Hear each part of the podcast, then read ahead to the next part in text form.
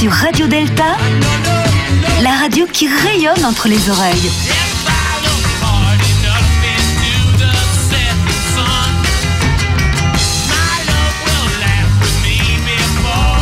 Radio Delta.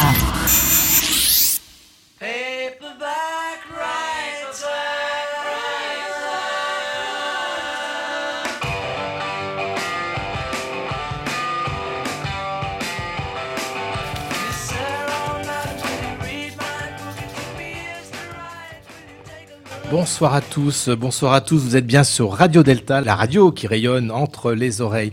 Aujourd'hui, vendredi 27 avril 2018, il est 20h et c'est l'heure de notre émission mensuelle 1, 2, 3 Soleil et c'est même notre émission à nous tous ici présents. 1, 2, 3 Soleil, c'est du direct, c'est tous les derniers vendredis de chaque mois, c'est des thèmes qui concernent la franc-maçonnerie, mais pas seulement, pour des auditeurs francs-maçons, mais pas seulement, des émissions à écouter, donc en direct, mais aussi et surtout en podcast sur notre site internet radiodelta.fr.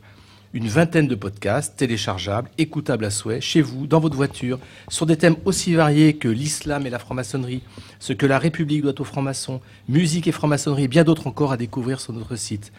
Radio Delta, radiodelta.fr accueille également sur son site les podcasts de l'émission Deux colonnes à la une, bien connue, de nos amis québécois dans la rubrique Sous le bandeau et des reportages sonores que notre Gadelu, reporter, est allé écouter en toute discrétion et vous restitue. Et enfin, dans la rubrique La parole circule, vous trouverez des interviews et des enregistrements de conférences, comme par exemple celle d'Alain Grezel sur Démocratie République, défendre et s'engager. Voilà, ça c'était pour la présentation de la radio. Alors, notre site radiodelta.fr, c'est à peu près 2000 visites par mois. C'est entre 150 et 300 auditeurs pour les directs. C'est 600 abonnés au podcast sur iTunes.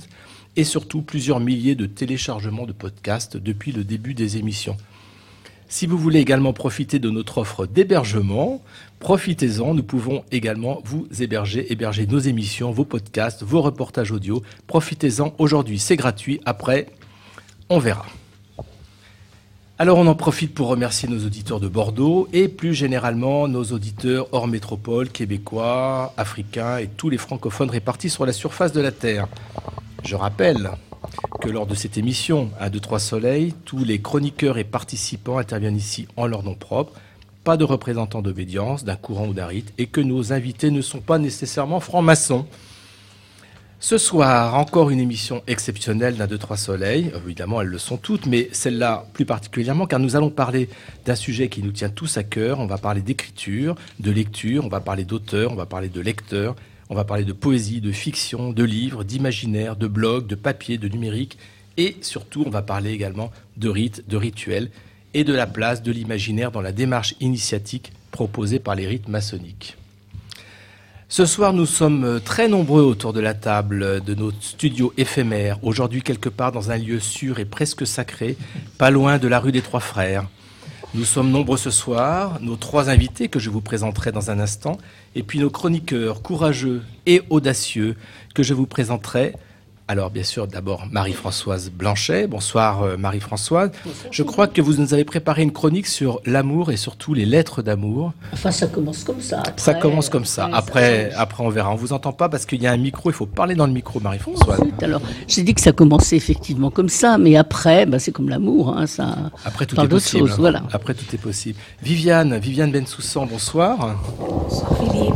Viviane, euh, vous nous livrerez des mots pour écrire et un rituel pour devenir c'est ça? Ça sera le sujet de votre chronique. Ensuite, Jean-Laurent qui va nous rejoindre, qui est encore dans les embouteillages. Bonsoir Jean-Laurent. Bonsoir Jean-Laurent. Bon, Jean-Laurent va nous parler de blog, car euh, vous savez, ben, Jean-Laurent euh, tient un blog maçonnique depuis un, certain nombre d'années. C'est d'ailleurs l'un des plus importants blogs maçonniques euh, francophones. Et il nous affirme qu'il écrit et il parle bien le maçon. Enfin, notre infatigable chroniqueur compagnon euh, Jean-François Dossat. Il est où Jean-François? Il n'est pas très loin d'ici. Non, il est derrière. Jean-François, Jean-François, bonsoir. Vous avez posé votre bâton de pèlerin. Vous êtes assis sur le bord de la route. Ah bah non, c'était dans le TGV, je crois. Et vous avez lu pour nous le livre d'un de nos invités et vous nous direz ce que vous en avez pensé et retenu. Enfin, Radio Delta ne serait rien sans Gilles. Gilles à la technique, fidèle aux manettes et au potentiomètre. Mon Gilou. Le Gilou, le Gilou. Et puis Yann, notre écossais sportif qui se fera le porte-parole des auditeurs curieux qui posent des questions. Et oui, on a des auditeurs. On a des auditeurs qui nous écoutent en direct. Et bien sûr, ils nous posent des questions. Et puis enfin, Daniel, Daniel Lebras, dont l'œil ne rate rien de nos moments d'émission, de nos fous rires, de nos confusions, de nos clins d'œil et de nos illuminations, et qui nous offre des séquences vidéo incroyables, qui nous obligent à nous coiffer et à cacher les bouteilles qui d'ordinaire couvrent cette table.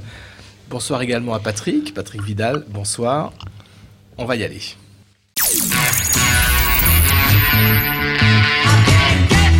Vous êtes sur Radio Delta, la radio qui rayonne entre les oreilles.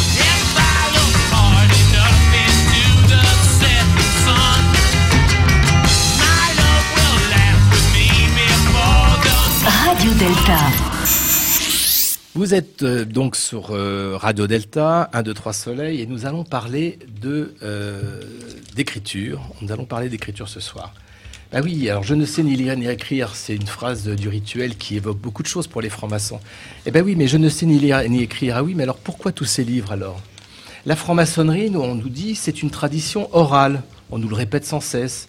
L'histoire nous le montre. Et certains rites, en particulier les rites anglo-saxons, sont et doivent être appris par cœur. Il n'y a rien d'écrit, enfin en principe. Alors on répète à l'envie que le secret est indicible et donc difficilement transmissible par l'écrit. Qu'il ne faut rien lire avant de rentrer en franc-maçonnerie et qu'une fois qu'on y est, à part le rituel, ce n'est pas la peine de lire des livres et que d'ailleurs on ne sait ni lire ni écrire, je l'ai déjà dit. Bon, et pourtant. Et pourtant, les salons du livre maçonnique se développent. Paris, Bruxelles, Ronchin, pour ne citer que mes préférés. Les éditeurs dits maçonniques se portent bien et je salue les équipes de Dervy, de Détrade. On trouve de tout dans la littérature maçonnique. On trouve des ouvrages historiques des plus généraux du genre l'histoire de la franc-maçonnerie, ou des ouvrages voire plus confidentiels dans leur tirage que dans leur contenu, comme par exemple cet ouvrage découvert récemment qui traite du rôle du maillet dans le rituel d'ouverture du grade du rite écossais niortais entre 1830 et 1845, édition JJJ 2013 par un certain Jean-Jacques Jacquin. 50 travail de recherche, un an d'écriture, 320 pages d'érudition qui n'intéresseront quasiment personne et qui finira au pilon.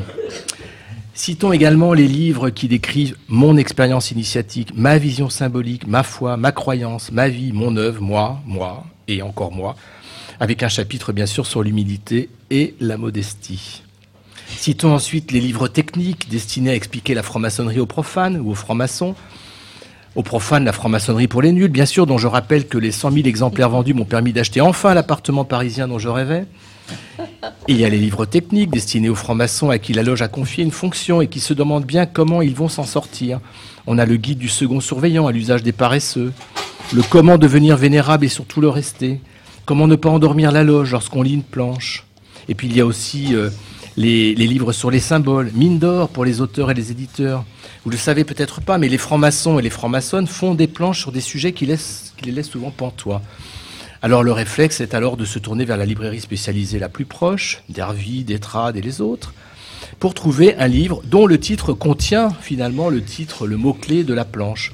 Ben, ne souriez pas, mes frères et mes sœurs, ne souriez pas, on l'a tous fait. Et nos bibliothèques regorgent de livres sur la symbolique de l'étoile flamboyante, sur l'équerre et le compas, sur la croix et l'épée, sur le delta rayonnant, des livres au contenu souvent décevant. Parce que si les francs-maçons lisent des livres sur la franc-maçonnerie, ils en écrivent aussi. Mais les écrire, c'est une chose, les éditer, c'en est une autre, les distribuer et les vendre encore une autre, sujet que nous aborderons avec nos invités. Si les francs-maçons lisent, force est de constater qu'ils ne lisent que peu de fiction. Enfin, les hommes, parce que pour les femmes, c'est un peu différent. On vient de le voir euh, dans la discussion que nous avons eue euh, avant l'émission. Les femmes lisent en général plus que les hommes, surtout la fiction. Et pourtant, la littérature maçonnique se développe. Il est des romans maçonniques comme il est des romans chevaleresques ou des romans policiers. Mais qu'est-ce qu'un roman maçonnique? On verra ça tout à l'heure avec l'un de nos invités. Qu'est-ce qu'un roman maçonnique? Un roman peut-être où l'un des personnages, le narrateur, le héros est franc-maçon. Un roman qui se passe en partie dans une loge maçonnique, où on va aller puiser quelques secrets. Ou encore un roman dont l'histoire est inspirée par la symbolique maçonnique. Alors on pense bien sûr à Giacometti et Ravenne, les roucombalusiers du roman maçonnique. Eux qui ont inventé le personnage de Marcas, le policier franc-maçon. Nous, auteurs vermisseaux de l'écriture, ne pouvons qu'être admiratifs de leur succès, même si cette admiration cache une jalousie qui nous pousserait presque à dénigrer la mécanique de leur récit. Bon. Et puis il y a d'autres types de littérature qui mêlent l'imaginaire, le symbolisme, le mystère et même la révélation. Une littérature dite initiatique. Une littérature initiatique qui entraîne le lecteur dans une aventure, un parcours, un voyage, dont il ressort, à l'instant d'eux ou des héros de l'histoire, transformé, amélioré, purifié, bon, en tout cas différent. C'est ce voyage imaginaire que nous allons aborder avec notre premier invité, Alain-Jacques Lacot. Bonsoir Alain-Jacques. Bonsoir. Vous êtes éditeur, vous travaillez en particulier aux éditions d'Hervy, et vous êtes également à l'origine et aux manettes d'événements maçonniques bien connus des francs-maçons et des francs-maçonnes. Je pense au fameux Salon du Livre de Paris, mais également aux Utopiales, aux Imaginales maçonniques d'Épinal, et puis d'autres, plein d'autres, vous pourrez peut-être évoquer. Euh. Alors je dis aussi que vous êtes poète euh, sous un nom euh, que je ne révélerai pas ici, sous un pseudonyme. Vous avez l'audace de, vous avez l'audace de d'écrire et de publier de la poésie. Et j'ai même lu un livre qui parlait de votre poésie. C'est dire que si vous êtes repéré et apprécié des poètes. Alors Alain Jacques, bonsoir. Merci d'avoir accepté notre invitation. Et puis nous avons deux autres invités qui se sont joints à nous ce soir deux, écrivains, deux auteurs ou deux écrivains qui, je le précise, ne sont pas francs-maçons, sauf erreur de ma part. Deux auteurs courageux qui ont accepté de participer à un, deux, trois soleils, ne sachant pas trop où ils allaient mettre les pieds. Alors tout d'abord, Mitch, qui nous vient de Saint-Paul-de-Vence. Merci Mitch. Bonsoir. Bonsoir. Vous êtes écrivain de théâtre, puis ensuite écrivain, enfin je dis ensuite, euh, ça ne veut pas dire que vous n'écrivez plus de théâtre, mais vous avez commencé par écrire du théâtre. Tout à fait. Et puis vous avez écrit un recueil de pensées qui s'intitule vide. Tout à fait. On verra si vos pensées sont vides, mais vous allez nous, parler de ça tout à l'heure. Et puis surtout d'un roman qui s'appelle Les sexes électriques aux éditions Hugues Facora en mars 2017. Donc c'est tout récent, hein, c'est à peine un an. À peine un an, oui. Vous nous raconterez comment vous êtes passé du théâtre au roman et vous nous direz ce qui vous pousse à écrire et surtout à continuer à écrire, puisque vous m'avez dit qu'à peine vous aviez terminé Les sexes électriques, vous aviez déjà entamé un nouveau roman. Et tout à l'heure, en partageant euh, l'apéritif, vous m'avez dit que vous aviez déjà entamé un troisième roman. Donc vous avez un peu nous, nous expliquer c'est quoi cette, cette motivation, ce moteur, cette chaleur qui vous pousse à écrire. Très volontiers. Et puis également un autre euh, auteur ou écrivain, on verra un peu quel terme on peut, par quel terme on peut vous désigner. Un autre écrivain ou auteur qui nous a rejoint ce soir, il s'appelle Seb Musset. Bonsoir Seb. Bonsoir Philippe. Alors vous êtes, euh, vous êtes un grand connaisseur de la vie numérique, vous avez un blog et vous m'avez dit, alors moi je croyais que vous aviez un blog puis des romans et en fait vous avez d'abord des romans et ensuite un blog. Voilà exactement, je me suis servi de... J'ai écrit d'abord un livre pour me faire connaître, j'ai fait un blog. Alors on va essayer de voir ensemble un petit peu euh, les différences qu'il y a entre l'écriture par exemple d'un roman ou deux romans, une écriture de fiction, avec l'objectif d'être publié, de faire un livre avec du papier, même si les livres sont aussi numériques, et puis l'écriture du blog. Et puis on parlera un petit peu justement de la, différence de temporalité qu'il y a entre l'écriture d'une fiction et puis l'écriture de, bons mots, on va dire ça mm. comme ça, dans un blog. Alors on va commencer, on va commencer tout de suite l'émission, mais une fois que les, invités sont, sont, présentés, on va commencer avec Alain-Jacques Lacaux. Alors Alain Jacques, donc je vous ai présenté, vous êtes éditeur de livres maçonniques, bien connu, vous êtes euh, fondateur, initiateur d'un certain nombre d'événements. Alors dites-nous, euh, Alain Jacques, c'est quoi un livre maçonnique avec toutes les guillemets que vous voulez bien mettre? Vous disiez tout à l'heure que la transmission en maçonnerie se fait par euh, l'oralité. Et pourtant, le premier livre maçonnique édité, il a été édité en 1730, La franc-maçonnerie disséquée, euh, disséqué, c'était intéressant comme mot, d'un auteur qui s'appelle Samuel Pritchard en Angleterre. Et depuis, ça n'a jamais cessé.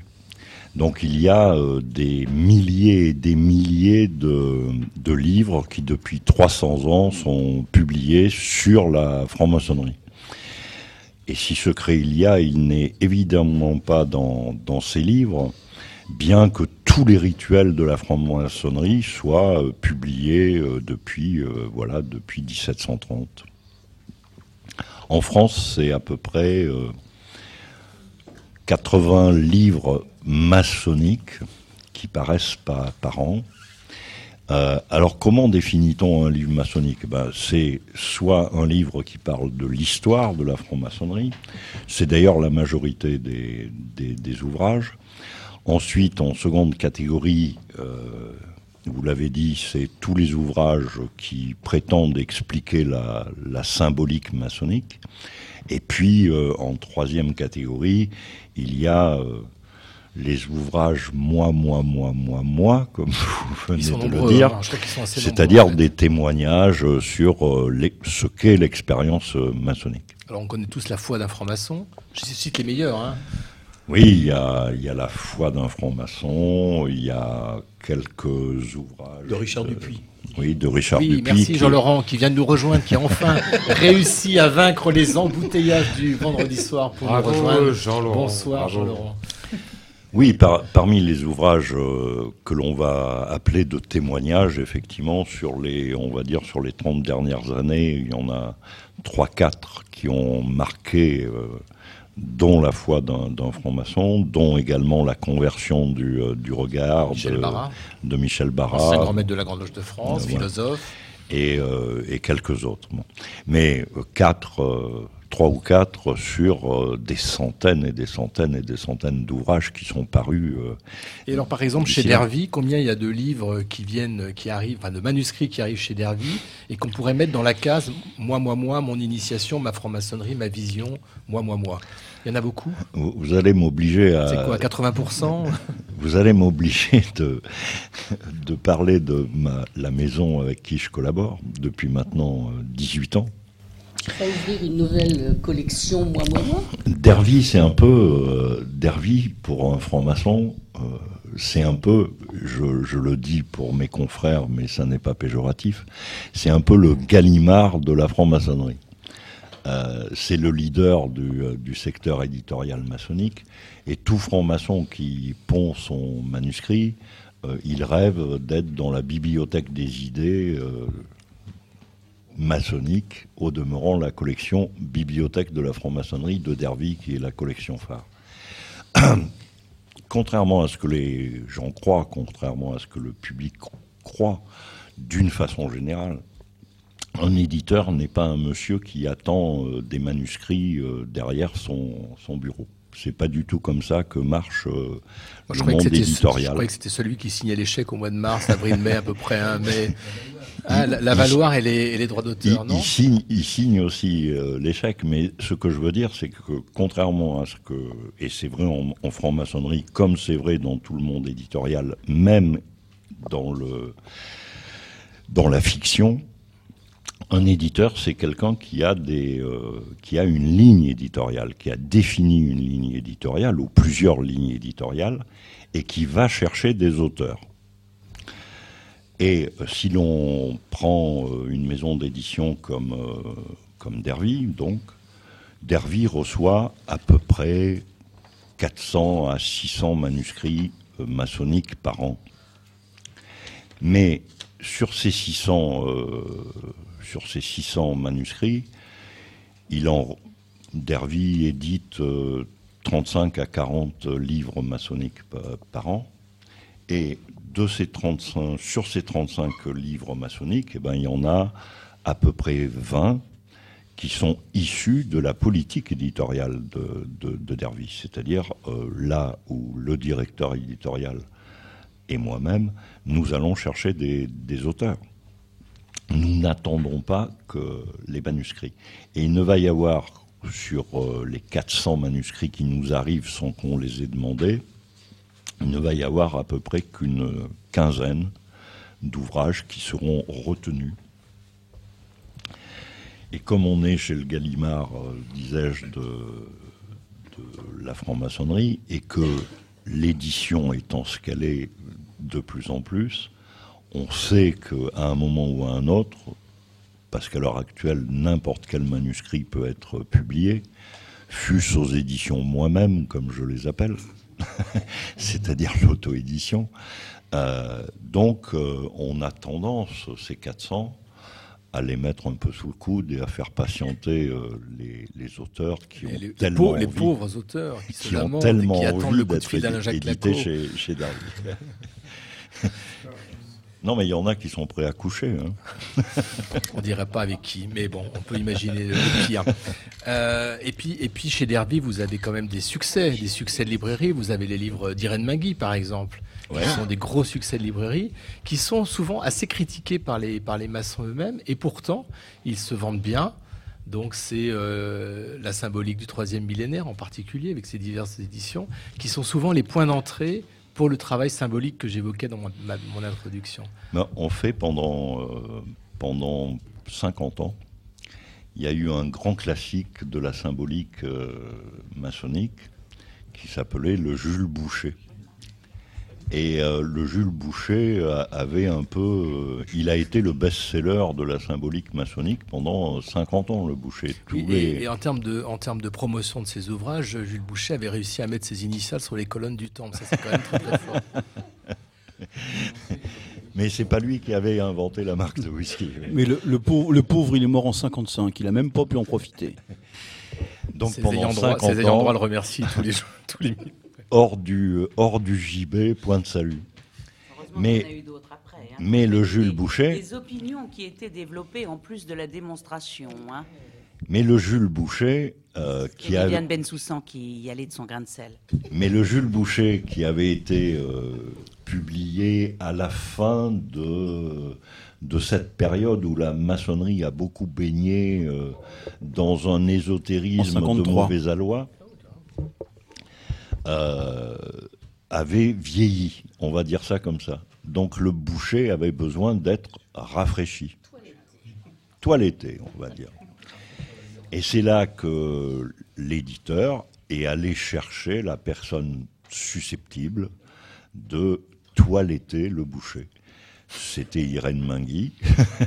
Ah, et euh, elle a toiletté le boucher et euh, c'est ainsi qu'est sortie la symbolique du troisième millénaire. Mais, qui répond, qui répond d'ailleurs à la, à la, fin du livre de Jules Boucher, qui écrit euh, il faudra que quelqu'un d'autre prenne le relais et refasse des éditions de mon livre, puisque un jour, euh, finalement, ça sera un peu dépassé. Quoi.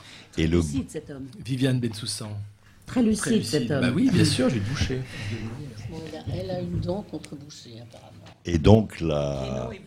Alors c'est là où nous voyons la pluralité et la diversité des opinions des, des, des, chroniqueurs et des animateurs d'un, de, d'un, deux, trois soleils et de Radio Delta.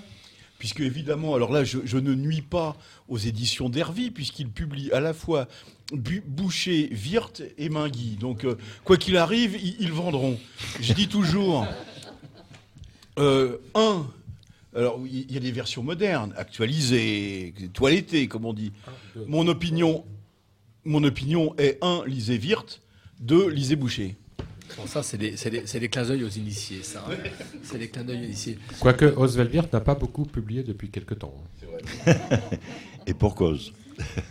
Est-ce que. tu, euh, Jean-Louis, Jean, laurent Turbé, en, Turbé en a oublié un. Euh, c'est Plantagenet. Plantagenet, c'est bien, Plantagenet. Voilà. Oh là là. Et Bayard. Vieux, et Bayard.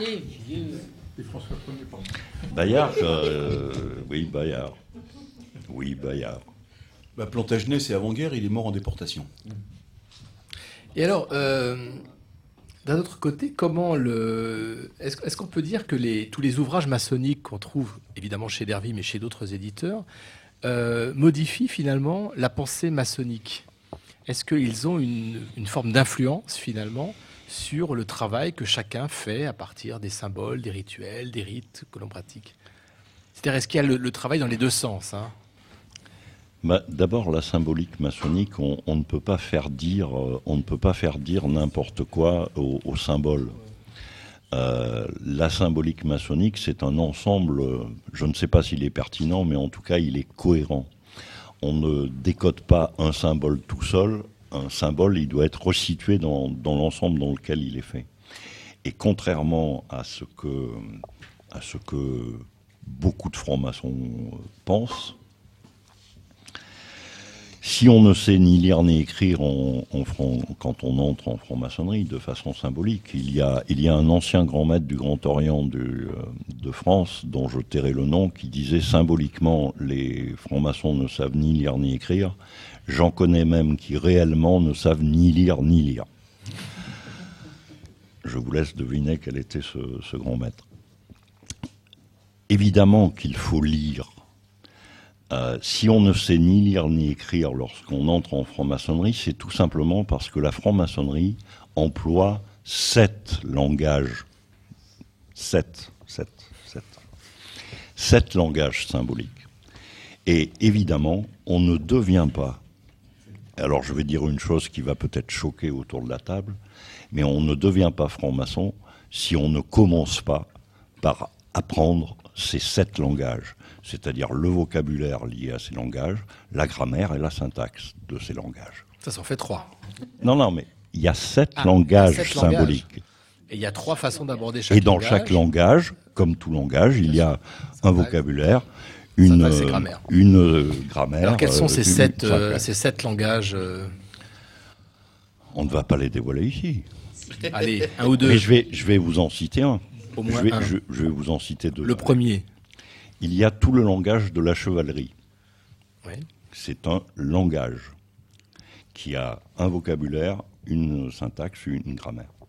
Il est contenu dès le départ, ou en tout cas il est indiqué dès, dès le départ, dès l'initiation maçonnique, on est introduit sur la voie de ce langage.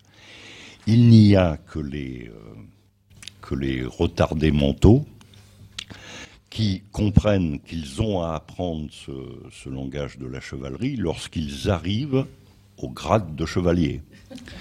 Mais ça, c'est, on en parlera peut-être, c'est les hauts grades qui sont faits pour ceux qui n'ont pas tout compris aux trois premiers. Alors on peut juste dire deux mots. Euh, par exemple, au rite écossais ancien accepté, il y a le 18e degré qui s'appelle les chevaliers Rose-Croix, qui est un rite. Mais la, la chevalerie, même au rite écossais ancien et accepté, commence avant. Commence un peu avant. Bon. Euh, voilà un langage. Dans le et, et quand je dis tout est contenu dans les euh, tout est contenu en condensé dans les trois premiers degrés, le langage de chevaleresque, il est indiqué dans, dans l'initiation même. Il y a un moment dans l'initiation où on vit l'adoubement chevaleresque. Si ça n'est pas une invitation à s'intéresser à ce qu'est la chevalerie et donc à acquérir le langage, il y a peu de chances qu'on devienne un jour chevalier, c'est-à-dire se mettre, euh, à se comporter de façon chevaleresque. Autre langage qu'il faut assimiler, je disais en a sept, c'est le langage de l'alchimie. Évidemment, euh, le but de la maçonnerie n'est pas de fabriquer des alchimistes. J'ai bien dit, ce sont des langages symboliques. Mais au demeurant, s'il y a le sel, le soufre et, le mercure dans le cabinet de, de réflexion, c'est pour inciter euh, l'impétrant à s'interroger sur qu'est-ce que le langage alchimique en tant que métaphore de la transmutation qu'il doit faire de lui-même. Donc il y a sept langages. Et on ne devient pas franc-maçon réel si on n'apprend pas ces langages, si on n'en apprend pas, si on n'apprend pas à les manier et si on n'en apprend pas la maîtrise. Maîtrise qui a pour but, euh, ça n'est qu'à ce moment-là qu'on peut envisager que l'on a été transformé par cet apprentissage.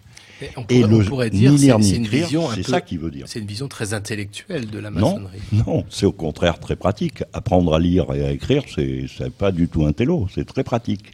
Oui, mais La maçonnerie, d'une façon générale, est une praxis.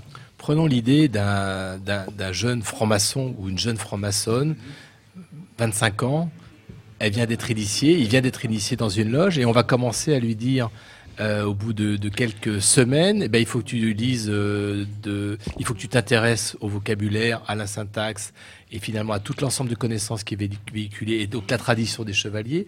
Pareil pour la, pour la chimie, alors que c'est des éléments qui Pareil seront pour le langage de, pareil pour le langage le plus évident, c'est le langage de la construction, comme sûr. comme analogie de, de la construction de soi. Bon. Sauf que celui-là, il est bien Alors, présent dans les trois celui-là- premiers degrés de la franc-maçonnerie. Il est Celui-là, très il est clair, bien il est présent. bien écrit. Et... Celui-là, il est bien présent, il, il est même au cœur des rituels. Il est même au cœur des rituels. Mais les autres, les autres dont, dont, je, dont je parle sont également euh, présents. Mais ils sont là De pour, euh, façon moins apparente. Moins apparent. Ils sont là aussi comme une invite à continuer, à progresser sur différents plans Bien finalement sûr. de la connaissance. Bien sûr. Viviane Bensoussan, qui à mon avis, vu, son regard, est pas tout à fait d'accord. Alors Jacques Laco, moi j'ai des questions à vous poser parce que j'ai bien entendu ce que vous avez dit. Euh, vous avez d'abord, euh, je voudrais rappeler que en maçonnerie il y a divers rites. Donc, vous parlez d'un certain nombre de langages qui s'appliquent bien évidemment à un rite, celui que vous pratiquez, peut-être un deuxième, peut-être pas forcément le troisième. Euh, moi, ce qui me gêne dans tous ces livres qui sont écrits et qui prétendent donner des leçons à ceux qui les lisent, c'est qu'ils ils sont la négation de la réalité de la démarche maçonnique qui, à mon sens, est intuitive. Or, si une démarche est intuitive, elle laisse à chacun dans son libre arbitre le soin de progresser selon un langage qui va être le sien. Et je pense que la, maçonnerie étant un chemin de liberté, euh, je suis étonnée par euh, la... Comment est-ce que je pourrais dire pour qu'on se fâche pas, parce qu'on est très amis, n'est-ce pas? Mais je dirais la rigidité que euh, vous donnez à, aux paroles que vous venez de, de prononcer et aux caractéristiques de la littérature maçonnique. Je ne suis pas d'accord. Alain Jacques Laco. D'abord, on ne va pas opposer ici, en maçonnerie, où l'on est censé euh, pratiquer une certaine pensée ternaire. Donc on ne va pas opposer l'intuition à, la raison, ça serait être en, plein, en, pleine pensée binaire. Point, point 2, si j'insiste euh, sur cet ensemble et sa cohérence, c'est que la maçonnerie est l'apprentissage d'un... C'est quoi la connaissance? C'est quoi la connaissance? C'est l'apprentissage d'un certain nombre de savoirs pour les dépasser. Pour les dépasser. Or, oui, je maintiens, et c'est pour ça qu'il y a beaucoup de, tabliers maçonniques sans maçon derrière, parce que cette phase d'apprentissage de ces langages euh, maçonniques est dans beaucoup, beaucoup, beaucoup de loges évacuée au profit, au profit de quelque chose qui est très important, qui est l'adhésion à des valeurs. Mais ces valeurs, qui sont les, valeurs de la maçonnerie, on les comprend mieux, mais on aura l'occasion d'y revenir, lorsqu'on a intégré et maîtrisé les euh, langage symbolique que la franc-maçonnerie utilise pour se faire comprendre. Parce que l'intérêt des langages maçonniques, et la liberté, euh, elle est là, elle se retrouve là, c'est que euh, l'intérêt des langages maçonniques permet à l'adepte de comprendre, de ressentir, et il a l'explication de ce qu'il ressent mais c'est pas opposable. Ça, lui permet de comprendre, on y reviendra certainement lorsqu'on parlera de l'imaginaire tout, à l'heure.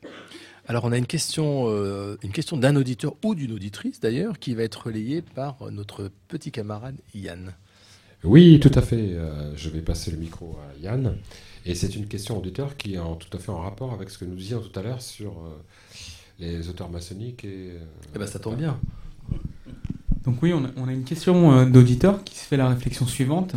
Il, a remarqué qu'il existe un grand nombre de livres sur l'initiation, et pourtant les francs-maçons sont tenus au secret par un serment. Est-ce que écrire ces livres, c'est pas commencer à se parjurer? Ah ah, question sur le secret et le parjure. Comme je le rappelais euh, tout à l'heure, comme euh, au moment, au début de mon intervention, le premier ouvrage sur, euh, sur les secrets maçonniques, il date de 1730. Bon, on, ne va pas faire ce débat sur qu'est-ce que le secret maçonnique, mais qui est un débat aussi vieux que, la franc-maçonnerie. Le secret maçonnique, il, tient en, en deux mots. C'est d'abord le secret d'appartenance, c'est le minimum de courtoisie, de politesse et de discrétion de ne pas dévoiler euh, quelqu'un que l'on connaît comme étant franc-maçon. C'est lui laisser la liberté de se dévoiler lui-même. C'est le béaba de la politesse. Ça, c'est le secret d'appartenance. Maintenant, ce que l'on appelle le secret maçonnique n'est donc pas dans la connaissance ou pas des rituels. Euh, le secret euh, maçonnique est intransmissible. Pourquoi? Si je le dis de façon intellectuelle, Viviane va me reprocher d'employer un mot intellectuel, mais le, secret maçonnique est d'ordre ontologique. C'est-à-dire, c'est un ressenti de l'être. C'est un ressenti de l'être. Donc ce ressenti qu'a l'être humain euh, avec l'intelligence qu'il a, la culture qu'il a, la sensibilité qu'il a, n'est à peine dissible. Parce que Je suis complètement vient, d'accord avec toi. on vient à l'initiation avec, j'insiste, son intelligence, sa culture, sa sensibilité et le milieu d'où on vient. Moi, je vais vous, je vais vous donner la, la définition que je donne du secret maçonnique, qui peut apparaître comme une plaisanterie lorsqu'on, au premier degré d'interprétation. Je sais que tu sais que je sais. Et tu sais que je sais que tu sais. Donc ça n'est pas la peine d'en parler. Et tu sais que je sais que je t'écris des lettres d'amour et je vais tout de suite laisser la parole à Marie-Françoise qui va nous raconter finalement qu'on ne devrait écrire que des lettres d'amour. Vous êtes sur Radio Delta, la radio qui rayonne entre les oreilles. Marie-Françoise. Alors si les pollens ambiants ne m'avaient pas cassé la voix, je vous l'aurais chanté comme Anne Sylvestre. On ne devrait écrire que des lettres d'amour. Et c'est vrai que nos boîtes à lettres recèlent plus de factures que de lettres d'amour ou, ou d'amitié. Quant aux mails que l'on s'échange, ils sont généralement concis et limités à leur objet. Ne parlons pas des SMS, écrits le plus souvent dans une étrange langue phonétique. Voilà quelques réflexions que je me faisais il y a quelques jours en replongeant dans la correspondance entre ma très chère Georges Sand et son vieil ami Georges Flaubert. Ces deux-là échangeaient des idées absolument sur tout. Et dans quelle langue? Une merveille, même lorsqu'ils ferraillaient ferme, tenant chacun sa position opposée à l'autre. J'avais été enchantée aussi par la correspondance de Baudelaire et plus récemment par la correspondance intellectuelle et amoureuse entre Albert Camus et Maria Cazares. Alors, sans prétendre à leur talent, je doute que nos échanges, par ailleurs très amicaux, par mail ou sur Messenger, soient un jour publiés à la Pléiade. Qui écrit encore comme ça? Pour nous, maçonnes et maçons, reste le plaisir d'écrire des planches. Mais, mais pas pour une personne, ni pour un vaste lectorat de chez Dervy, par exemple, mais pour la petite trentaine de sœurs ou frères de notre loge. Des anciennes aux toutes nouvelles, je parle au féminin parce que ma loge est féminine. Donc plusieurs niveaux de connaissance et de réflexion. Un exercice de style codifié, pas plus de 15 minutes, le plus souvent 10, sur un thème symbolique ou sociétal, ou encore sur notre compréhension du sens des phrases du rituel. Ça commence par une recherche, des lectures, et pas que les auteurs cités tout à l'heure, de longues réflexions.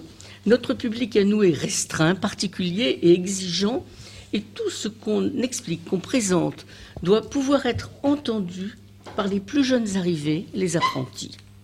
On ne doit pas explicitement déborder du cadre du degré auquel on travaille. La planche doit bien cerner le sujet, lui donner un bon éclairage, apporter des connaissances et livrer notre interprétation personnelle, vécue, intime de la question. Alors inutile en deux ou trois pages d'espérer euh, faire un état des lieux encyclopédique. On aborde le sujet, on en développe certains aspects, on ouvre des pistes et surtout, surtout, on laisse du grain à moudre aux autres. Une vieille sœur, Fabienne Lécharpe, elle avait été initiée en janvier 23, m'avait dit un jour qu'elle préférait les planches qui ne permettaient pas de conclure définitivement sur un sujet, l'important étant le travail collectif de la loge, les interrogations lors du débat qui suit l'exposé et tout le questionnement avec lequel chaque sœur repart, s'enrichissant alors de nouvelles pépites. Pour chacun, chacune de nous, la préparation de la planche est un véritable travail en profondeur, en même temps qu'un plaisir, celui du cadeau que nous allons faire aux sœurs et aux frères. Les éclairer en se gardant de les éblouir.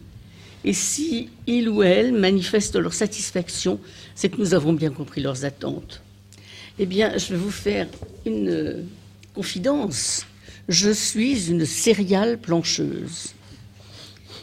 Combien en ai-je présenté en 34 ans? Vous finirez mal, Marie-Françoise. Je Oui, crois que vous finirez certain. mal. Seul le grand architecte de l'univers doit en garder le compte précis. En tout cas, J'en ai tiré beaucoup de profit personnel, un infini plaisir et la satisfaction du partage avec mes sœurs et mes frères. Alors souvent, on me reproche de ne pas avoir publié. Le nombre de sœurs qui me disent Mais tu devrais écrire un livre. Pas croyable. J'ai même le titre, Marie-Françoise, que je vais proposer à Derby. Ça s'appellerait Mémoire d'une grande maîtresse. mais, mais, là, il faudrait censurer beaucoup de passages. Eh bien non, c'est comme ça. Alors c'est peut-être une certaine paresse, mais euh, je pencherai plutôt pour une profonde lucidité quant à mes talents. Il paraît, euh, Laco vient de nous le dire, qu'on n'a jamais autant publié de livres sur la franc-maçonnerie. J'en ai lu beaucoup, de qualité variable, de la pure merveille au pipi de chat. Mais tout ce que je sais, moi, je l'ai appris des autres.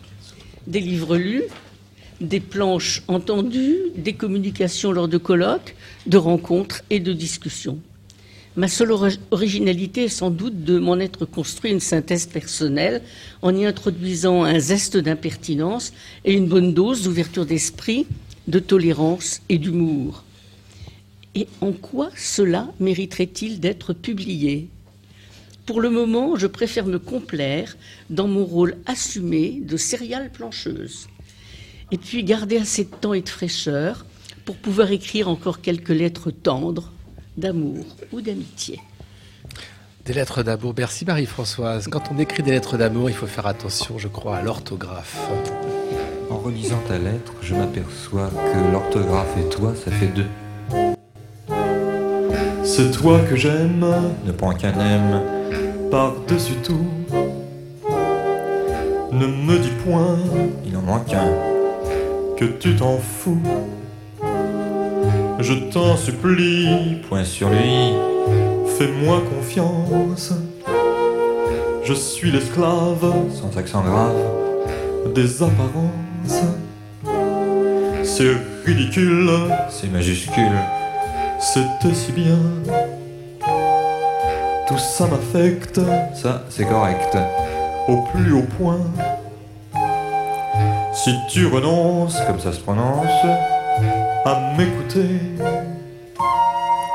Avec la vie, comme ça s'écrit, j'en finirai. Pour me garder, ne prends qu'un dé, tant de rancune.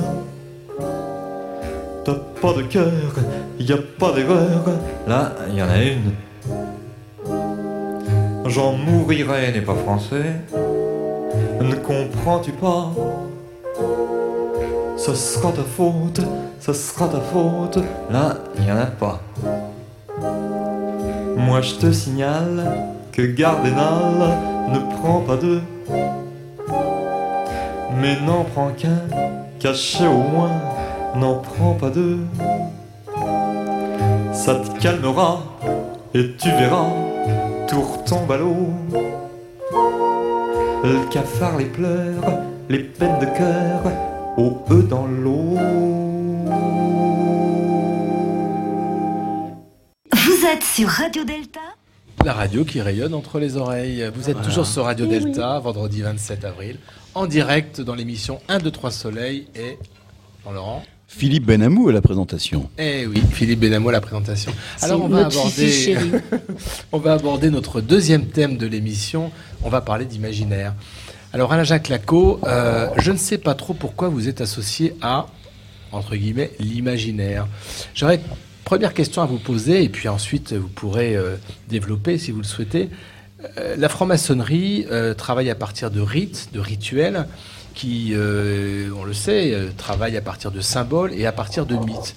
Donc on fait appel à l'imaginaire des francs-maçons et des francs-maçonnes. Et pourtant, on a aussi dans nos loges des outils qu'on appelle des outils rationnels. Alors est-ce qu'il y a une contradiction entre ces outils rationnels, c'est-à-dire nos symboles, nos règles, nos compas, nos équerres, et puis l'imaginaire qui va nous porter vers un, un au-delà?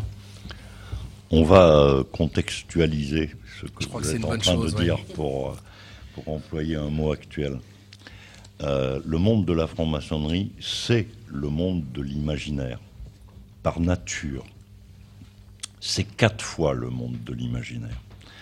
D'abord, euh, ceux qui ont conçu, élaboré, imaginé les, rituels, puisque à partir de trois, de deux rituels et de deux grades, Ils ont élaboré une rituélie, pour employer le, le mot exact, euh, en, bon, si on prend le rite écossais ancien, est accepté en 30 degrés.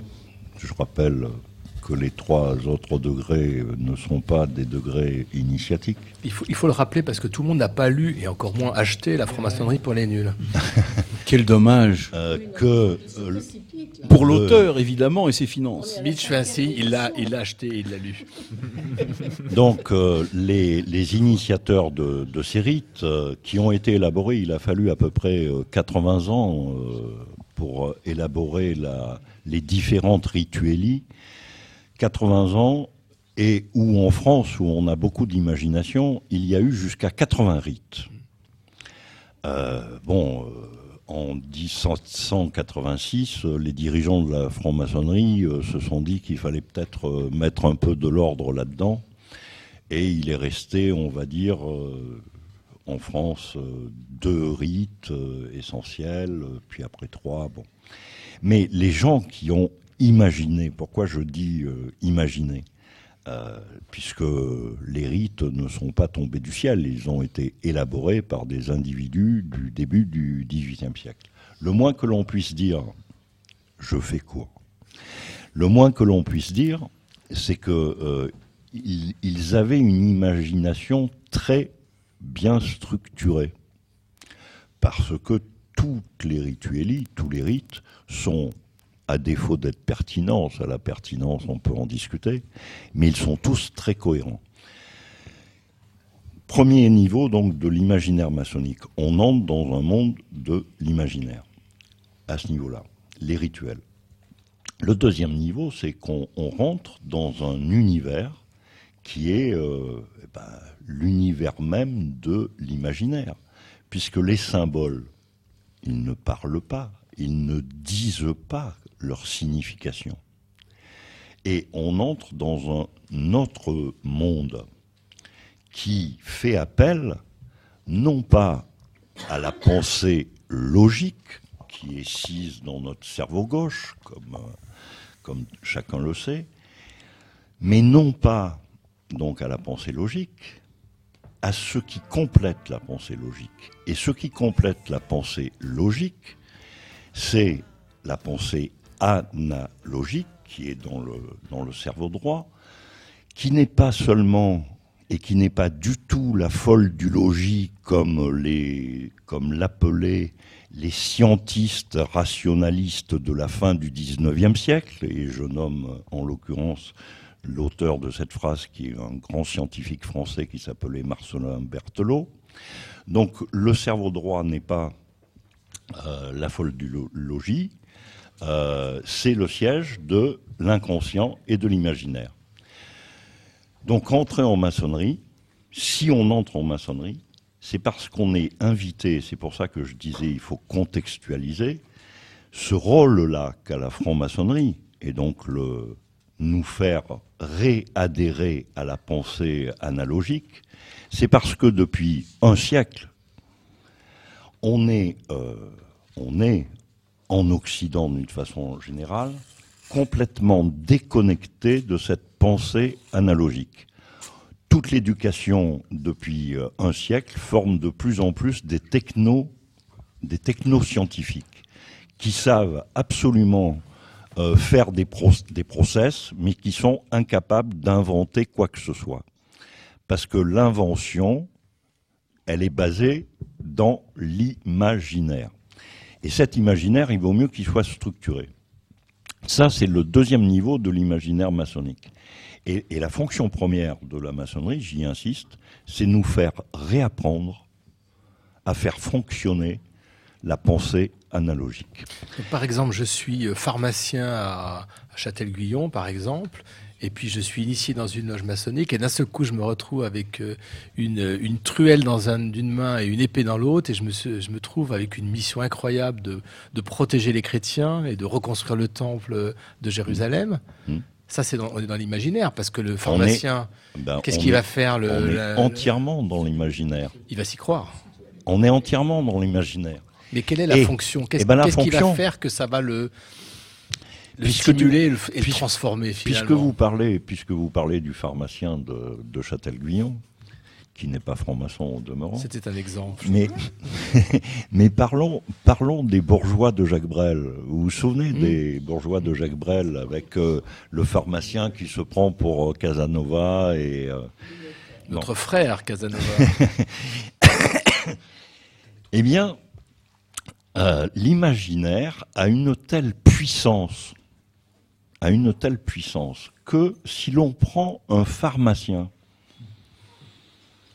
basique qui pèse ses poudres, qui pèse ses poudres et qui est dans ses formules chimiques, un jour, un jour, il va être fait chevalier. Eh bien, la puissance de l'imaginaire est telle qu'à partir du jour où il va être fait, où il va être fait chevalier, il va avoir tendance à essayer de se comporter chevaleresquement. Et c'est un peu comme un- le jeu dont vous êtes le héros. Exactement.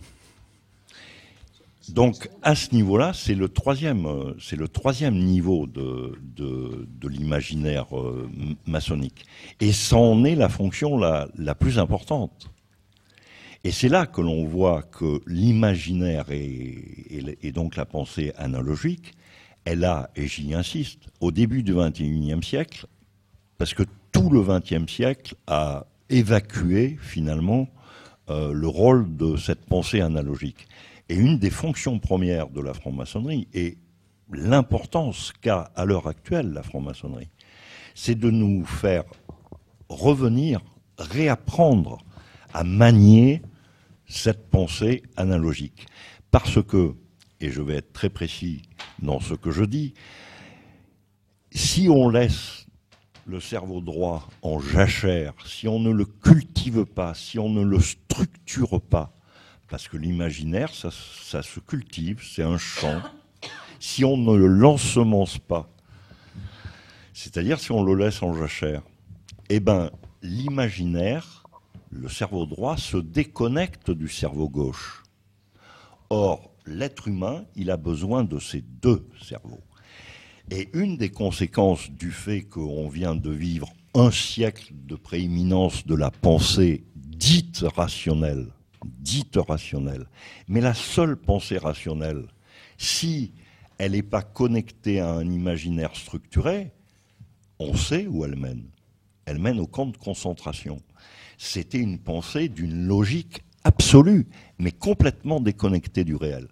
Là, si on déconnecte l'imaginaire euh, de, de la pensée euh, logique, il y a 30 ans, c'était non pas la, oui, ça aurait pu être la concierge, euh, la concierge de la rue des Trois Frères, la concierge de la rue des Trois Frères, s'il ne lui était pas arrivé ce qui lui est arrivé euh, dans ce, dans ce roman que je recommande, d'un certain euh, Philippe Benamou. Tant que c'était, tant que c'était des bacs moins 15 qui rentraient dans les sectes, c'était pas très grave parce que un bac moins 15 qui rentre dans des sectes, ça n'a pas une capacité de rayonnement euh, très grande. À l'heure actuelle, les gens qui rentrent dans des sectes, c'est pas des bacs moins 15, c'est des bacs plus 5. Ils sont très forts. hein. C'est des bacs plus 5.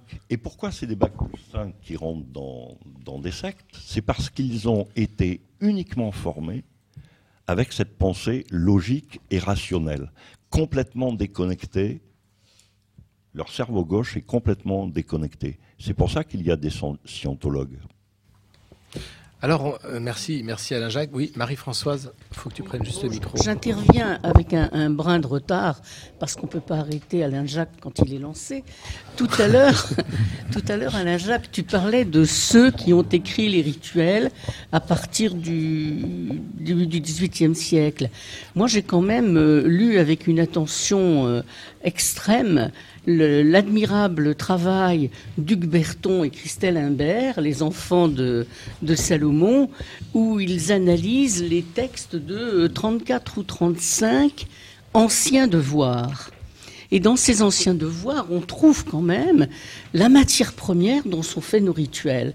D'ailleurs, en, relisant ce qu'il y a dans ces anciens devoirs, euh, plusieurs fois, j'ai trouvé que ça éclairait de manière absolument extraordinaire nos rituels d'aujourd'hui qui se sont débarrassés d'une importante part de cet imaginaire-là. Et donc ça, ça, ça, remonte à beaucoup plus loin que le XVIIIe siècle. Euh, les rituels qui ont été utilisés à partir du XVIIIe euh, sont quand même nés sur ce terreau-là, sur le terreau des rituels des anciens devoirs. Je, l'ai dit, ce que, ce que j'ai dit n'est pas incompatible avec, euh, avec ce que tu dis, mais on ne va pas refaire l'histoire on ne va pas refaire l'histoire de la, franc-maçonnerie. Mais euh, dans les anciens devoirs, les anciens devoirs des compagnons du, Moyen Âge, d'abord il n'y a que deux degrés. Et euh, ce sont, il y a un imaginaire, c'est évident. Si l'on veut bien envisager que le religieux est de l'imaginaire, je, je précise, si l'on veut bien envisager que le religieux c'est de l'imaginaire. Alors, on va, à propos de, de, rituels, on va écouter la chronique de Viviane Bensoussan qui va nous parler des mots pour écrire et un rituel pour devenir. Mais pour devenir quoi? Alors, je vais prendre euh, quelques secondes sur ma chronique pour vous raconter une petite histoire. Dans un tout petit village de Pologne, il y a un vieux rabbi qui va mourir. Alors, le plus jeune membre de la communauté le presse de laisser avant de disparaître un testament philosophique. Dans un râle quasi inaudible, le vieux rabbi murmure La vie est comme une flèche. Le jeune homme, heureux, mais étonné, entreprend d'essayer de comprendre ce que ce grand sage a laissé comme témoignage. Il se met en route, il parcourt toute la Pologne, toutes les bibliothèques du pays, il consulte les érudits, il va, il cherche la signification de cette révélation. Et puis au bout de quelques mois, il revient bouleversé. Il rend visite au rabbin, certes à l'agonie, mais encore en vie. Et puis il lui dit, Rabbi, Rabbi, j'en ai voulu comprendre qu'est-ce que vous aviez voulu le transmettre? Je l'ai voyagé, je l'ai étudié, je l'ai consulté les plus grandes sommités de le pays. Et voilà qu'est-ce que j'ai appris? La vie n'est pas comme une flèche. Expliquez-moi et le rabbi, dans un dernier soupir, avec un dernier sourire, laisse échapper On peut aussi le dire comme ça. Parce que les mots ne sont qu'un sens, qu'un écho du sens caché de ce qu'ils veulent ou de ce qu'ils tentent d'expliquer. On dit parfois si mal ce qu'on croit si bien penser. Les évidences sont trompeuses. Ceci n'est pas une pipe, est-il écrit sur une toile de Magritte qui, j'en aurais juré, semblait représenter cet objet. Mais ne peut-on pas aussi le dire comme ça? Comment croire que le chemin initiatique n'est qu'un long fleuve tranquille? Si on oublie que, si tous les fleuves mènent à la mer, ils n'en sont pas moins constitués de méandres et de bras dangereux. Lorsqu'à y contempler dans leurs eaux notre propre image, on en oublie qu'elle n'en est qu'un reflet mouvant et éphémère que les courants déforment. Mais si je ne suis pas celle que je vois, suis-je celle que vous voyez? Mais que voyez-vous? Qu'entendez-vous? Et si je n'étais que le courant qui me déforme? Et si je n'étais que la bête semblante immonde de la, de la métamorphose de Kafka? Et si je n'étais pas celle que vous croyez? Notre civilisation est construite sur un meurtre fondamental, celui d'Abel par Caïn, mais aussi sur la confusion fondamentale. Isaac, aveugle, confond l'apparence de Ésaü et de Jacob pour accorder à celui-ci sa bénédiction. On connaît la suite. Si Jacob n'était pas celui que son père croyait, il n'en méritait pas moins sa bénédiction pour devenir, appelé à trouver dans la pierre de son sommeil l'éveil à la spiritualité. Tout dans nos rituels nous invite à dépasser les apparences, nos apparences. Notre recherche en maçonnerie ne tend-elle pas à nous amener à devenir celle ou celui que nous sommes? Si nous le sommes, pourquoi chercher à le devenir? À quoi serviraient toutes ces épreuves lors de notre réception s'il nous suffisait de nous contenter de nous croire la simple identité que nous déclinons lorsque nous frappons en profane la première fois à la porte du temple? Car nous ne sommes pas celle ou celui que nous croyons. Notre rituel nous engage, nous engage dans une démarche d'avenir, de devenir, fondée sur le passé de notre être en mouvement, Comment dire et entendre dans ce qui semble un tel chaos, alors qu'on pourrait dire, à l'instar d'Héraclite, qu'on n'entre jamais deux fois dans le même soi-même Notre partie visible n'est qu'une partie de nous-mêmes en progression. Il est bien difficile d'entendre et de déchiffrer notre réel, d'entreprendre la quête de la lumière à travers le prisme de la subjectivité, celle de nos métaux que nous avons bien du mal en dépit de nos promesses à abandonner. Le rituel nous propose de réaliser un impossible rêve, si nous voulons bien l'imaginer, et si nous voulons bien mourir à celle que nous croyons être et croire en celle que nous ne voyons pas. En écrivant ces mots, j'ai été prise de vertige, du même vertige que celui qu'on imagine pouvoir ressentir dans les hauteurs inconnues. Quel paradoxe que le vertige de ma matière. Faut-il que je m'élève pour espérer la stabilité? Mais vous, mes frères et mes sœurs, vous êtes mes voiles d'espérance. Vous êtes la fortune que m'offre votre fraternité, reflet de l'amour à la quête duquel nous voguons ensemble. Chaque tenue est un port, pour nous, marins de ce grand large inconnu. Nous chargeons notre barque de l'énergie que nous puisons dans notre rituel. Comme les marins du port d'Amsterdam, nous nous retrouvons pour pleurer sur l'humanité infidèle. Nous progressons dans le partage d'une même foi, d'un même amour, d'une même espérance. Et au nom de ces vertus, nous nous devons de nous retrouver tels que nous sommes en train de devenir. Nous devons nous projeter dans l'autre, dans notre propre autre, et le recevoir au plus profond de nous, pour que se révèle dans le miroir suprême l'unité retrouvée. L'avancée en solitude, nous dit Christian Bobin dans La souveraineté du vide, loin de dessiner une clôture, ouvre la seule et durable et réelle voie d'accès aux autres, à cette altérité qui est en nous et qui est dans les autres comme l'ombre portée d'un astre solaire bienveillant. Nous avançons ensemble dans notre solitude, pour qu'un jour nous puissions dire, au nom de l'unité reconquise, je crois être celle ou celui que vous êtes. Et que dans cette chaîne que nous formons avant de nous séparer, nos mains enlacées témoignent de la confiance que nous nous accordons et que rien ne doit jamais altérer.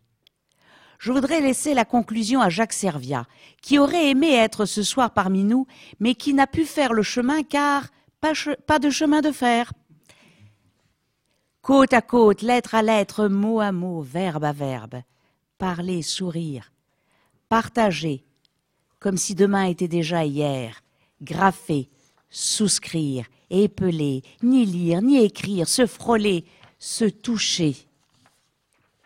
De midi à minuit, comme à la rupture du cocon virevolte, le papillon éphémère de la pointe du jour éclairé, enlacé à la nuit tombante.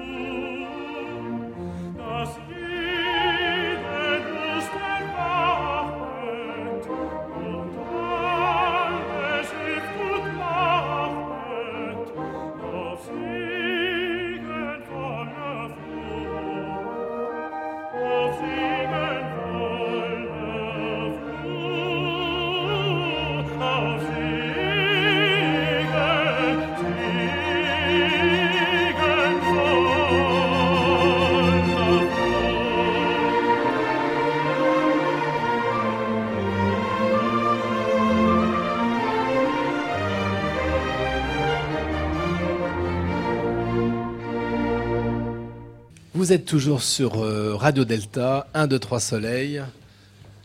Vendredi 27 avril et on parle de littérature, on parle d'écriture et on va aborder tout de suite un, un point intéressant avec euh, tous les points sont intéressants mais celui-ci en particulier avec euh, Patrick Vidal qui va nous parler de écrire sur l'initiatique. Comment on peut écrire et comment on peut écrire sur l'initiatique? Int- Intéressant parce que rare. Rare comme Patrick est. Rare comme Patrick. Patrick, vous avez la parole. Caminante no hay camino, se hace camino al andar. Caminante son tus huellas el camino y nada más. Toi qui marches, il n'existe pas de chemin. Le chemin se fait en marchant. Toi qui marches, ce sont tes traces qui font le chemin. Rien d'autre. Ces quelques vers d'Antonio Machado nous donnent la mesure de la difficulté du paradoxe de vouloir écrire sur l'initiatique, c'est-à-dire sur rien, sinon sur quelques traces en se retournant sur nos pas ou sur le reflet des étoiles dans la mer. Comment le faire dès lors que l'initiatique parle du chemin intérieur, qui lui n'a pas de dessin précis, il relève de la quête, de l'expérience personnelle, de l'aventure intime. C'est que nous sommes au cœur du voyage. Nouveaux Ulysses, spéléologues de nos inconscients.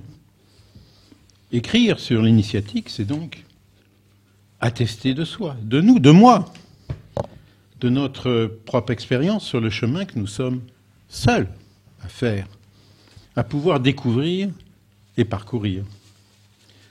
Et dans cette itinérance, notre regard change.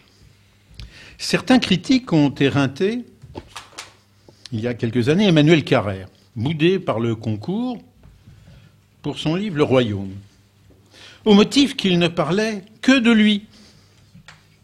Mais c'est justement ce qui me donne à moi envie de le lire. Parlez-moi de vous. Il n'y a que ça qui m'intéresse. Pour que je puisse grandir avec grande paresse, aurait pu chanter Guy Béard. En fait, je crois que c'était Joséphine Baker, non? Et vous, déshabillez-moi. Répondrait Gréco. Lecteur, hypocrite lecteur. Écrire sur l'initiatique, c'est apporter une partie de son expérience personnelle, dans sa propre recherche individuelle, sans exhi- exhibitionnisme pour autant. Comme le rappelle notre rituel, nous ne sommes ni nus, ni vêtus. Pour écrire sur l'initiatique, il vaut mieux mettre son cœur dans la prière sans trouver de paroles que trouver des mots sans y mettre son cœur.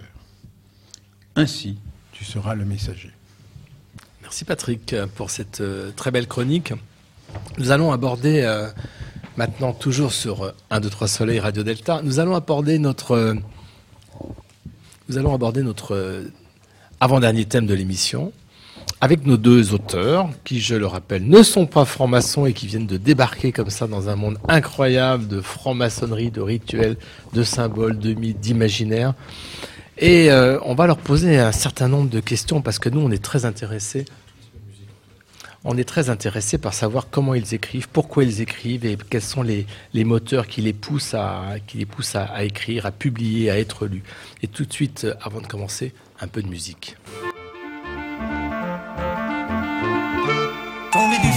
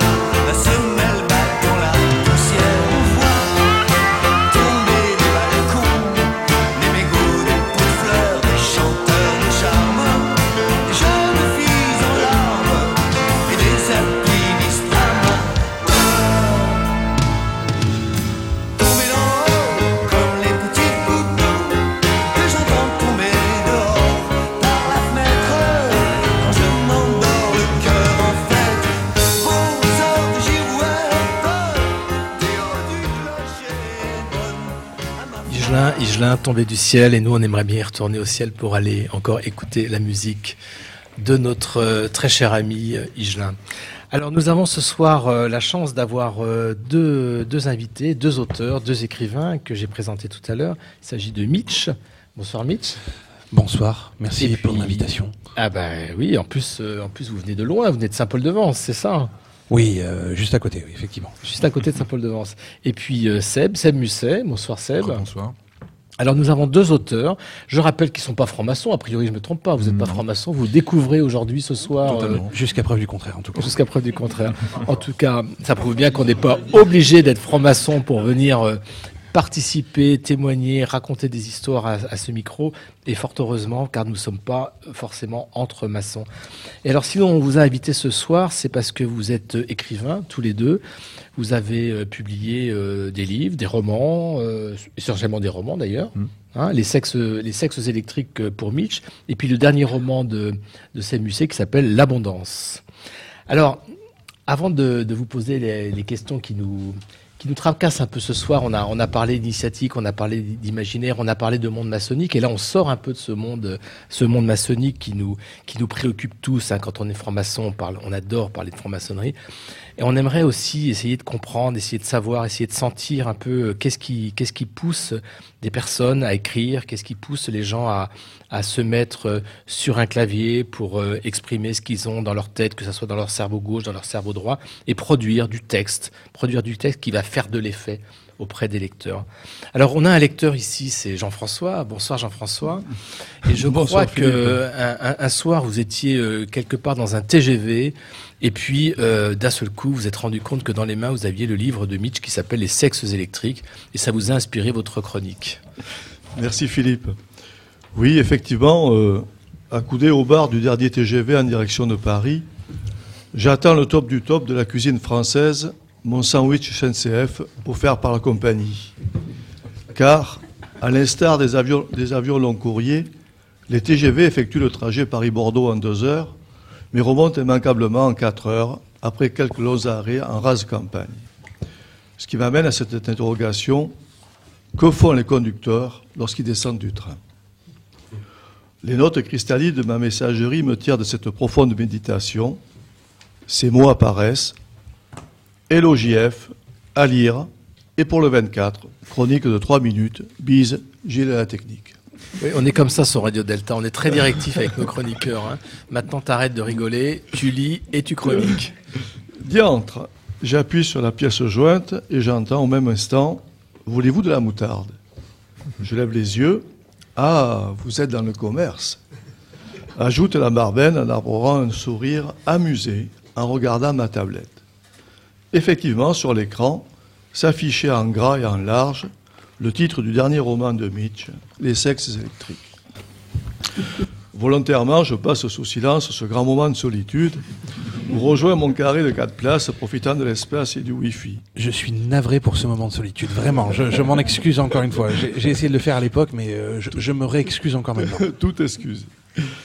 Paradoxe français, les trains font du surplace, mais le Wi-Fi transite et me permet de découvrir qui est Monsieur Mitch sur Oui, c'est moi. Je qualifierais Monsieur Mitch de couteau suisse artistique et de bourreau de travail. Auteur, acteur, photographe, plasticien, curieux, plus de 50 articles de presse et de critiques de blogs, dithyrambiques pour 30 ans de théâtre, mais aussi de la mise en scène et le travail scénique de nombreux groupes de musique, des plaquettes pour plusieurs albums et pour finir un nouveau roman, Les sexes électriques. Après le succès de son recueil de poésie intitulé Vide, plume d'or de- des huit plumes de l'Express, Mitch, diminutif de Michel, Jusqu'à preuve du contraire aussi, oui. Ouais. revient avec un roman présenté comme urbain et déroutant, Les sexes électriques. Récit pour lequel l'écrivain vient de recevoir les honneurs du coup de cœur du prix des auteurs inconnus 2017 et qui est délivré le 11 novembre. Est-ce que c'est vrai? Euh, bonne question. Alors, Il faudrait que je vois avec mon éditeur, mais oui, je, je crois que c'est bien ça. C'est le soldat inconnu qui- Oui, oui, c'est- le prix des auteurs inconnus, le 11 novembre, tout à fait, c'est bien ça. Euh, j'ai tenté le Grand Prix d'Ascot cette année, mais je me suis loupé à pas grand-chose. J'étais au photo finish. À chacun d'entre nous, y compris les ados, peut lire ce roman au titre provocateur, écrit dans un style cinglant et abrupt, au suspense latent. Assurément, homme de bon goût, il porte le chapeau melon, l'auteur, de par de son style d'écriture unique, précis, analyse sans complaisance le monde actuel. L'auteur dépeint avec adresse ce monde impitoyable qu'est l'entreprise d'aujourd'hui, ainsi que sur la condition humaine en général. C'est juste, c'est piquant et ça gratte. En voici les quelques premières lignes.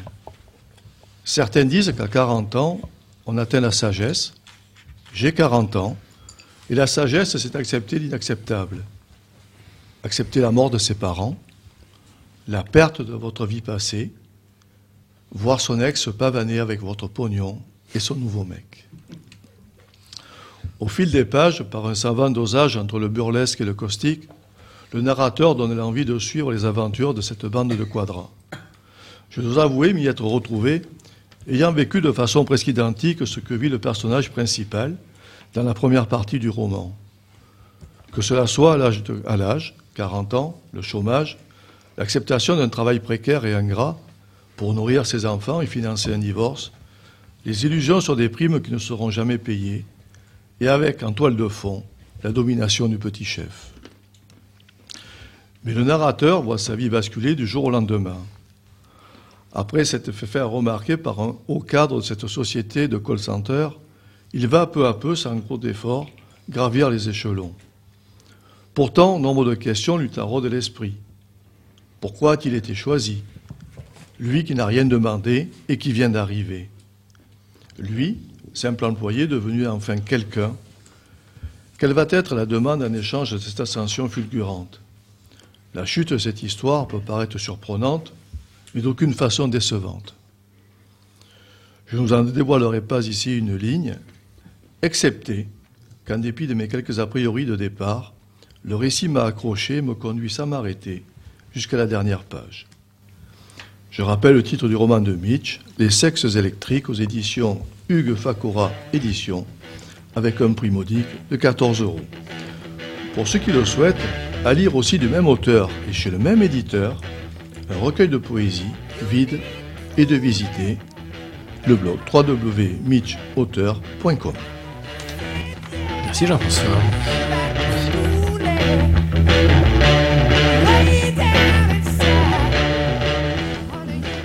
Merci Jean-François pour cette, euh, cette lecture euh, des sexes électriques de notre auteur Mitch. Alors Mitch, euh, comment on, comment on arrive à écrire en fait? Comment on passe d'une écriture de théâtre où en fait on met en scène des acteurs ou des personnages avec, avec de dialogues et de- d'éléments de mise en scène à une fiction? Comment on fait ce travail?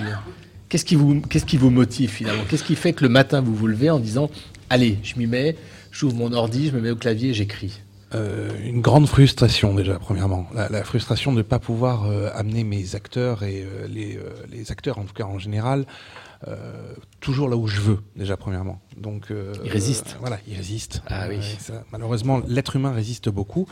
L'avantage de la fiction et du roman, c'est qu'on peut les amener vraiment là où on veut et ils résistent beaucoup moins. Il résiste beaucoup moins, mais en même temps, une fois qu'on a lancé des, des personnages dans une fiction, quelquefois il y a des chemins qui sont tout tracés, non?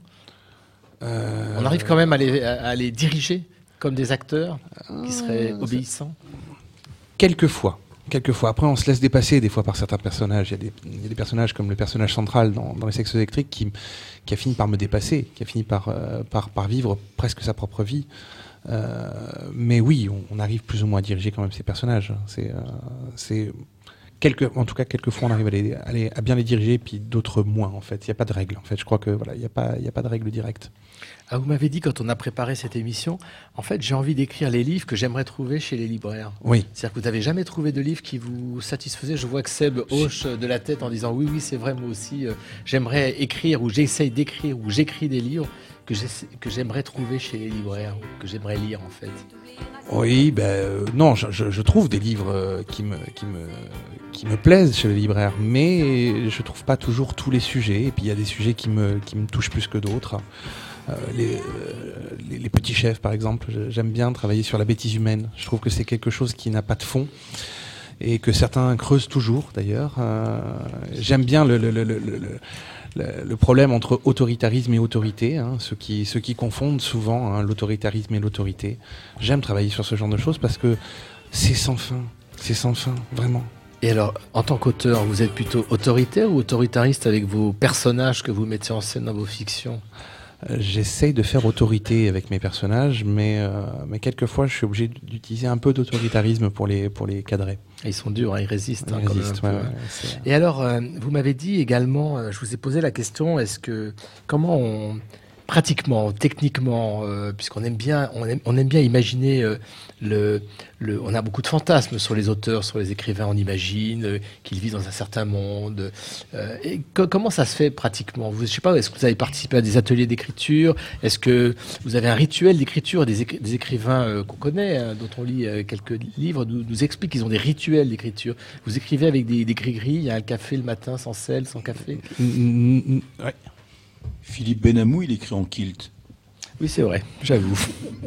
C'est son, côté écossais qui ressort. Absolument. Euh, non, j'ai pas de rituel. Mais après, euh, ce qui est mon cas n'est pas forcément le cas de tous. Certains vont en avoir, d'autres pas.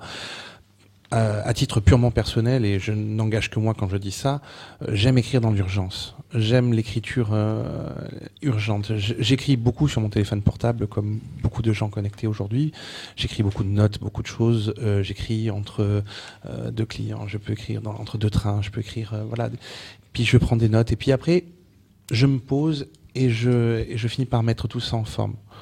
Et j'ai- entendu un, un des interviews que vous avez donné euh, sur une radio concurrente dont je tairai le nom, mais ça commence par France et ça se termine France par culture. Euh, vous avez donné un interview où vous écrivez que finalement, quand vous, quand vous écrivez, c'est-à-dire quand Oui. vous alignez les, les mots, les caractères, hein, les, du noir sur du blanc, euh, finalement, euh, tout est déjà dans votre tête. Oui. Et comment on fait pour écrire un bouquin euh, Parce que c'est pas non plus, euh, c'est pas, c'est pas une nouvelle, c'est énorme. Vous avez tout en tête et d'un seul coup, pof, ça y est, ça en produit du texte. En fait, j'écris le livre, je pense, au moins une quinzaine de fois dans ma tête. Je dis une quinzaine de fois, mais c'est purement que ce que anecdotique. j'imaginais, C'est- alors, C'est hein. purement anecdotique. Hein. Je dis 15 fois, ça pourrait être 20, ça pourrait être 30 en fait.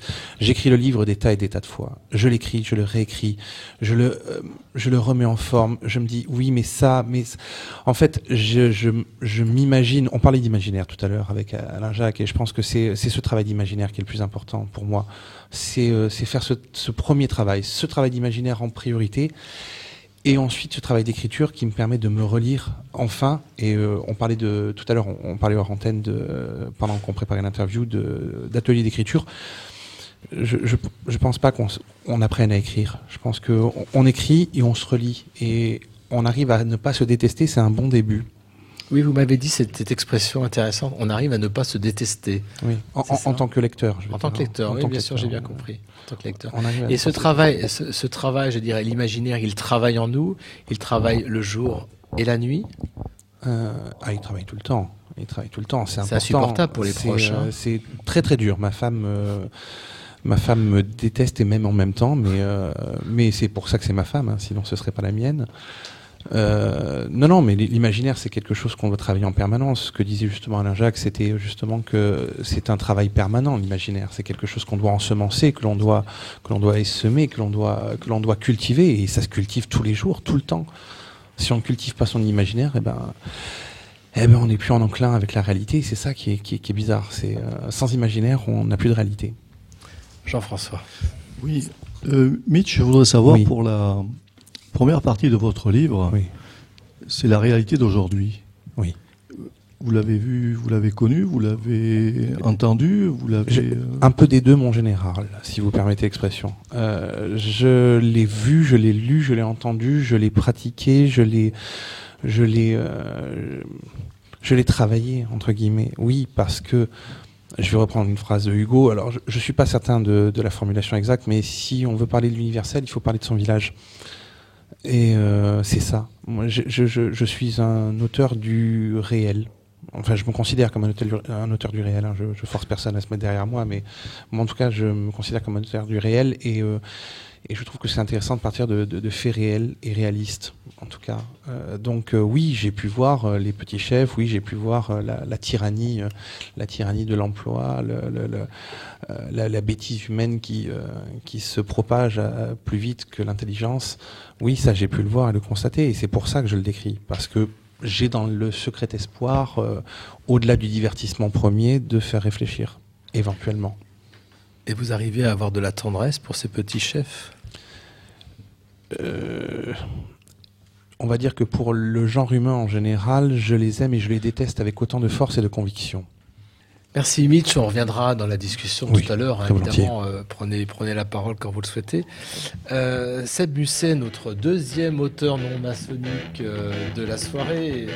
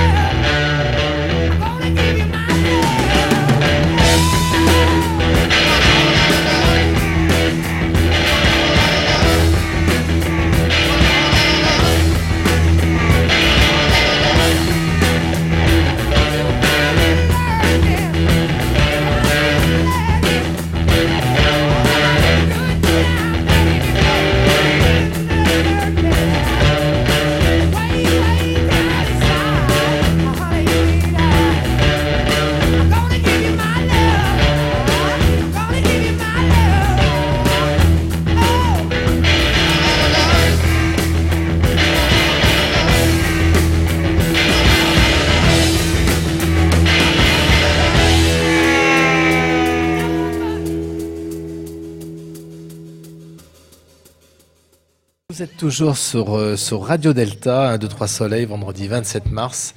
Et on parle d'écriture, on parle de lecture, on parle de livres, on parle de romans, on parle de fiction, on parle d'imaginaire avec nos trois invités, Alain-Jacques Lacot, Mitch et Seb Musset. Alors, alors c'était la musique euh, choisie par Mitch. Oui. Oui, oui, c'était ma musique, Pourquoi effectivement. cette musique? Parce que c'est le premier gros morceau rock que j'ai pu entendre vers l'âge de 7-8 ans et qui m'a euh, qui m'a donné cette fibre là, cette fibre musicale, euh, enfin la, la fibre musicale qui est la mienne, hein, c'est-à-dire avec une grosse connotation rock évidemment. Led Zeppelin, ça a été pour moi une vraie révélation. C'était des, des gens qui euh, qui pouvaient hurler, qui pouvaient presque jouir dans un micro et euh, Mhm. j'ai- trouvé ça euh, à la fois très voilà très Jouissif. très, très jouissif, Ouais, très voilà, personnel, très voilà. très et jouissif. voilà. Et puis ensuite, après, on- je suis passé sur Nina Simone et puis pour d'autres, euh, d'autres gros euh, monuments de la musique, voilà. Alors Enfin, celui qui va essayer de, de, de, de jouir euh, dans le micro, c'est Seb Musset, notre deuxième auteur de la soirée. Ça va être dur, hein, ça va être dur. Euh, donc Seb, vous avez, vous avez écrit quatre romans, si je me Mhm. trompe pas, euh, dont le dernier qui s'appelle L'abondance. Et quand on a préparé cette émission, alors moi je pensais qu'au départ vous étiez blogueur, puis ensuite euh, romancier, c'est-à-dire on va dire écrivain pour faire ça. Et vous avez dit non, pas du tout. J'ai commencé à écrire des romans et puis j'ai écrit, j'ai construit un blog finalement pour, pour faire connaître mes. C'était un dispositif marketing. C'était carrément du marketing, oui, bien sûr, on l'a tous fait. Euh, Non, enfin, j'ai commencé à écrire assez tard, euh, à 30 ans passés, euh, sans, sans, sans, sans même es- espoir de me faire publier ou quoi. J'ai- bon, j'ai- C'est-à-dire j'ai- il y a 5 ans Non, il y a un petit moment déjà, il y a plus de 10 ans, Euh, il y a 15 ans même. Et euh, Donc c'était une écriture, euh, il n'y avait pas une volonté euh, de, de, de, de Goncourt, non, de- non, non, non. d'académie. En, dé- en- euh, en fait, ça s'est passé en plusieurs phases. C'est-à-dire que je, avant, moi, au départ, je suis cinéaste. hein. J'ai fait, j'ai fait des documentaires, des films pendant une quinzaine d'années aussi. J'arrivais un peu à la fin d'un parcours. Euh, le métier était en train de changer, en train de subériser. Enfin, ça me Mhm. correspondait plus du tout.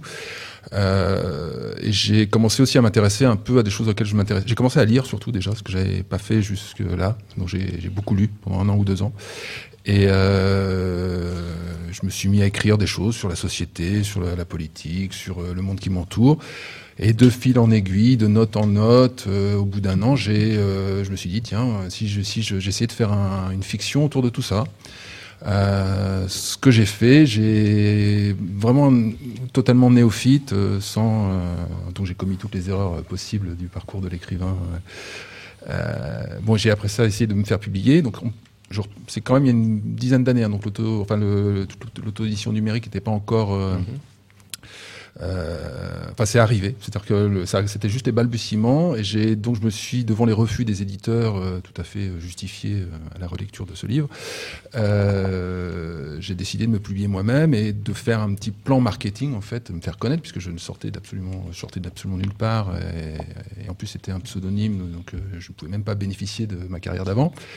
Euh, et j'ai fait un blog euh, qui a d'abord été un peu une extension du livre, qui reprenait les personnages du livre et qui a très très vite débordé sur, euh, sur, euh, sur, le, sur la société, sur le pays. Euh, en plus, c'était une période un peu charnière, c'était à la- à l'arrivée de Sarkozy.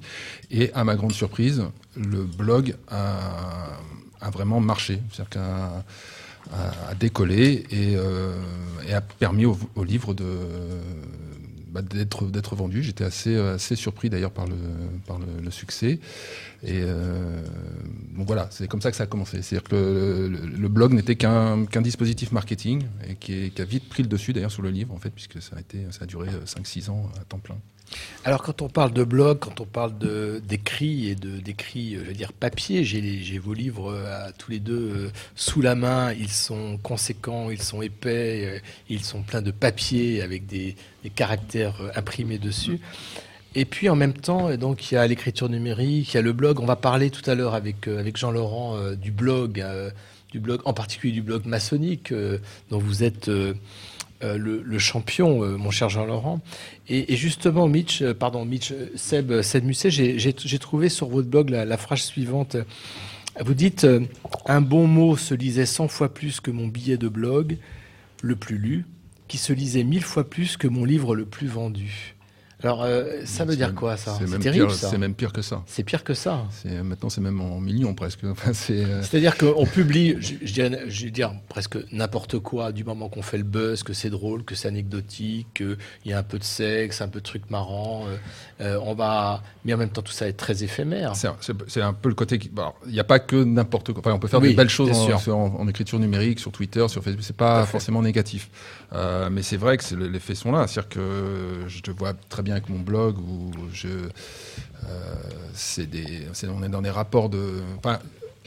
Pour moi, écrire, c'est aussi être lu. Et euh, c'est vrai que si je mets à plat les- le nombre de lecteurs euh, en cumulé sur mon blog et le nombre de ventes que j'ai fait, c'est incomparable. Euh, D'ailleurs, je serais riche si j'avais réussi à. Eh à oui, on en est tous ça. là. Euh, mais bon, voilà. Après ça, le problème, c'est que c'est pas la même. ça- C'est pas, le même effort. C'est un effort aussi d'écrire sur un blog, ou de faire des bons mots sur Twitter. Hein, de tenir la cadence. Ça demande aussi, en tout cas pour ceux qui réussissent à, avoir, à être dans la durée, ça demande quand même une certaine rigueur et une ligne éditoriale. Euh, mais bon, c'est c'est pas le même rapport. On est, on est quand même dans une. C'est un peu ce que je décris dans mon dernier livre, hein, dans l'abondance, c'est qu'on est dans, un rapport un peu euh, de consommation. C'est-à-dire qu'on on produit, on est lu, on reproduit, on est lu. Euh, Il n'y a plus ce travail de, euh, qui est intéressant quand on écrit un livre. C'est euh, moi, je sais que tous mes livres m'ont demandé minimum six mois, un an de, à faire quasiment que ça.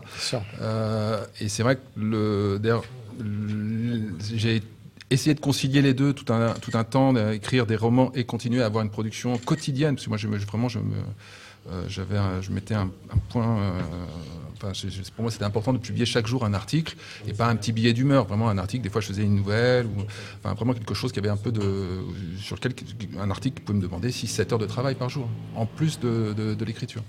Mais c'est vrai que c'est compliqué de tenir la cadence et puis c'est pas le même rapport. C'est-à-dire que vous écrivez un, billet de blog ou un, ou un tweet vous avez tout de suite des commentaires, une interaction, et, ça aussi c'est un piège. C'est-à-dire que c'est Oui. quelque part, il faut savoir re- rester un peu froid par rapport à ça. Et alors, quand on a préparé cette émission, vous, quand je vous ai posé la question pour, pourquoi écrivez-vous, vous m'avez répondu pour s'arracher à la mort. Alors, c'est quelque chose qui nous, euh, francs-maçons, nous, nous parle. hein. Dès qu'on parle de la mort, ça nous, ça nous fait hérisser le poil dans le bon sens du terme, y compris les hommes et les femmes. Mais qu'est-ce que vous voulez dire derrière, s'arracher à la mort? C'est une citation de, c'est une citation de Kamel Daoud que- Ouais. qui dit "É- écrire est la seule ruse efficace que j'ai trouvée pour faire reculer la mort. Et en fait, c'est vraiment, je l'ai pas analysé comme ça quand j'ai commencé à écrire, mais c'est c'est vraiment ça. C'est-à-dire que j'ai vraiment senti le quelque chose à laquelle je ne m'étais pas interrogé jusqu'à 32, 33 ans, c'est la fin. Quoi. Et, euh, et c'est vraiment, c'est le, à travers ça, c'est à la fois, quand on écrit, il y a une sorte de, de jouissance à écrire et de plaisir, même si c'est- c'est compliqué, mais on se sent vraiment euh, en vie. Alors je l'avais déjà eu sur des tournages, des choses comme ça, mais c'est beaucoup plus, euh, comme le disait Mitch, hein, c'est bon. Comme on fait un peu ce qu'on veut, on n'est pas tributaire euh, de la météo ou de, de choses, des, humeurs de- des uns et des autres. On est vraiment en pleine, possession de. C'est une aventure intime, mais elle est vraiment exceptionnelle. Et j'ai perdu un peu le fil de ce que je voulais dire. Oui, Mais- on était sur s'arracher à la mort. Voilà. C'est-à-dire, de, est-ce qu'il y avait quelque part l'idée de, de laisser quelque chose, Oui, de laisser quelque de la trace Oui, et, fait. pourtant, et pourtant, quand on sait le nombre de livres qui est édité tous les ans, ne serait-ce qu'en France, le premier salon du livre qu'on fait, où on est, on est fier d'orgueil, on vient présenter son livre, et on se rend compte qu'il y a des, des centaines d'auteurs qui sont là pour présenter non pas leur livre, mais leur cinquième, dixième, euh, douzième livre, et qu'on est un tout petit minos, mais on est fier quand même, hein, bien sûr, c'est pas ça la question. pas cette- non, moi c'était plus de l'ordre de la transmission en fait. C'était pour euh, te transmettre. euh, J'avais pas encore d'enfant à l'époque, mais on- je voulais- qu'il y ait une trace de ce que je pouvais avoir vécu, ressenti, vu à une époque. Euh, j'ai même, je me suis même, enfin moi c'était plus dans un presque euh, sociologique. Je me suis même me suis dit peut-être dans 200 ans ce sera lu, euh, peut-être dans une dans une médiathèque ou un truc, je ne sais pas, et ce sera un portrait de la société à ce moment-là que je ne lis pas ailleurs parce qu'il y a ça aussi ce que, disait Mitch. J'avais envie je, je me retrouvais pas euh, comme j'ai dit j'ai lu beaucoup de choses mais c'était plus euh, dans, les, œuvres euh, contemporaines je, trouvais que ma génération en tout cas alors j'avais 30 ans à l'époque mais on était un peu génération un peu précaire mais en même temps assez on a fait pas mal d'études mais on n'a pas, pas vraiment une place dans le milieu professionnel. Enfin je trouvais qu'on n'était pas représenté du tout ce qu'on vivait en tout cas n'était pas représenté dans la littérature euh, contemporaine il y avait des petits problèmes de de Paris. euh, alors maintenant c'est un peu moins le cas, c'est un peu, il y a un peu plus, euh, mais euh, voilà, c'était un peu ça aussi. C'était, c'était pas pour avoir un succès ou je l'ai eu quelque part avec le blog où vraiment là j'ai, euh, j'ai pu toucher des lecteurs qui m'ont dit ah oui je, je, je me Je m'y reconnais, voilà. voilà Je me reconnais. reconnais C'est vrai que c'est gratifiant, mais c'est presque pas ce que j'ai cherché au départ. hein. Alain Jacques Laco. Oui, je, voulais intervenir parce que ce que dit euh, Seb est, euh, fondamental. Euh, c'est ce qui différencie un écrivain d'un authentique écrivain. Tout, véritable écrivain écrit, je dirais pas pour dépasser la mort, mais pour conjurer la, mort. C'est, je crois, le, mot le plus précis. Non pas dans une idée de postérité, la postérité littéraire est, plus qu'aléatoire. Personne ne se souvient aujourd'hui des auteurs qui étaient le plus lus au XIXe siècle. C'était même pas Victor Hugo. Voilà. Tout le monde a oublié les auteurs du XIXe siècle. Non, ce que dit Seb est beaucoup plus profond que, que ça. Euh, écrire, c'est vivre. Écrire, c'est fixer un instant de vie comme, on, comme, on- comme les entomologistes euh, fixent un papillon euh, sur, euh, sur le papier. Euh, écrire, c'est choper un instant pour qu'il pour qu'il devienne éternel. Et c'est en ça que l'on dépasse la mort. Écrire, c'est vivre. Mitch. Je, je pense même que je, je- je rebondis sur Alain Jacques et je, pense même que écrire c'est euh, c'est rendre ses semblables immortels. Je pense. C'est-à-dire Ben, je pense que c'est- pas nous qu'on rend immortels, on, on se rend pas vraiment immortel, comme le disait si bien Alain Jacques, qui se souvient des écrivains du 19e siècle qui étaient les plus lus. C'est pas nous qu'on rend immortels, c'est les gens que l'on couche sur le papier. Nous, en tout cas, moi, je me sens, euh, je me sens pas important face aux gens que je mets dans mes livres. Je ne suis qu'un auteur. J'ai écrit des mots, mais ces mots vont bien au-delà de moi. Moi, je ne suis que le simple auteur.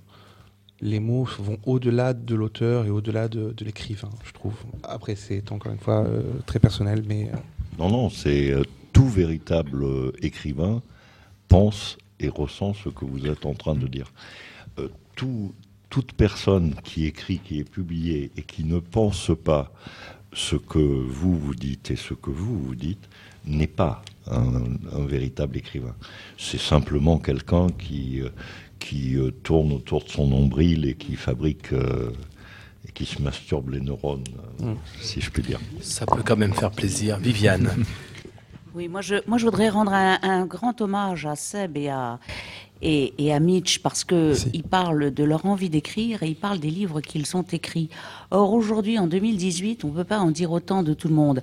Et là, c'est peut-être un peu la professionnelle que je suis qui intervient, mais pour avoir euh, eu, non pas à côté de moi, mais en face de moi, des machines à écrire. Quand je dis des machines à écrire, c'est-à-dire des éditeurs euh, qui euh, prennent des thèmes de l'un, des mots de l'autre, euh, et qui finalement, euh, parce qu'ils sont des maisons d'édition qui vont faire vendre absolument n'importe quoi, fabriquent des produits marketing qui aujourd'hui sont les number one sur euh, les listes des best-sellers. C'est pour ça que je n'ai rien dit, je me permettrai pas de donner des noms parce que moi je tiens, euh, je tiens pas à me retrouver devant les tribunaux en diffamation. Je dis simplement que euh, c'est ce qui existe aujourd'hui, et c'est pour ça que de vous entendre euh, parler de vos envies d'écrire et euh, de ce qui vous amène à écrire, eh bien moi ça m'émeut beaucoup pour avoir eu en face de moi euh, ces monstrueuses machines qui sont aujourd'hui, en 2018, à l'heure des blogs, à l'heure du net et à l'heure de toutes ces nouvelles technologies, euh, les nouveaux produits marketing euh, qu'on qu'on vend. Euh, parce que quand je dis vendre, c'est parce qu'on se fait de l'argent euh, sur des choses qui sont absolument pas humaines et qui ne reflètent pas l'esprit de ceux qui ont voulu les écrire. Gilles. Dans le même ordre d'idée, nos deux auteurs euh, que nous avons ce soir, il est vrai que ce, sont des personnages atypiques dans le monde qu'on a l'impression euh, de vivre aujourd'hui à travers les réseaux sociaux. C'est vrai qu'on parle, on, assiste à, un- à une déjection euh, de mots, de phrases, de paragraphes. et tous ces gens-là qui sont derrière leur clavier, derrière leur écran, et qui balancent comme ça des phrases, ont peut-être l'impression d'écrire. Et ce sont peut-être parfois des hommes d'auteur, parce qu'on parce qu'on en voit qui ont envie ensuite d'aller un peu plus loin et, qui écrivent des textes un peu plus longs et ils voudraient mieux pas. Et donc de, voir qu'aujourd'hui, il y a des jeunes auteurs qui font l'effort d'écrire avec le- les raisons qui les poussent et qui nous, exposent ce soir. Moi, je, trouve ça, euh, je trouve ça très enthousiasmant et qui est complètement à contre-courant de ce qu'on a l'impression de, percevoir du monde aujourd'hui qu'il n'est pas. C'est-à-dire un monde de, de la surfétitude, je dirais. Ouais, surfétitude. Si, si, on peut le dire. On euh, peut le Gilles, dire. on peut le À dire. travers la On réseaux peut le sociaux, dire. D'avoir des vrais auteurs qui écrivent, qui écrivent, qui pondent des livres, qui sont en papier ici, qui les, qui les vendent et qui en parlent avec la, la passion qui les anime. Moi, je trouve ça extraordinairement optimistique. Alors s'il y en a, Gilles à la technique. c'est Gilles à la technique, merci Gilles. S'il y en a un parmi nous qui écrit et qui parle en particulier bien le maçon, c'est bien Jean Laurent. Musique. Musique d'abord. C'était pas pour ma chronique. hein. L'amour est comme l'oiseau de Twitter. On est bleu de lui seulement pour 48 heures. D'abord on s'affilie, ensuite on se follow. On en devient fêlé et on finit solo. Regarde à toi. Et à tous ceux qui vous like, les sourires en plastique sont souvent des coups d'hashtag. Regarde à toi. Ah les amis, les potes ou les followers, vous faites erreur, vous avez juste la cote. Regarde à toi.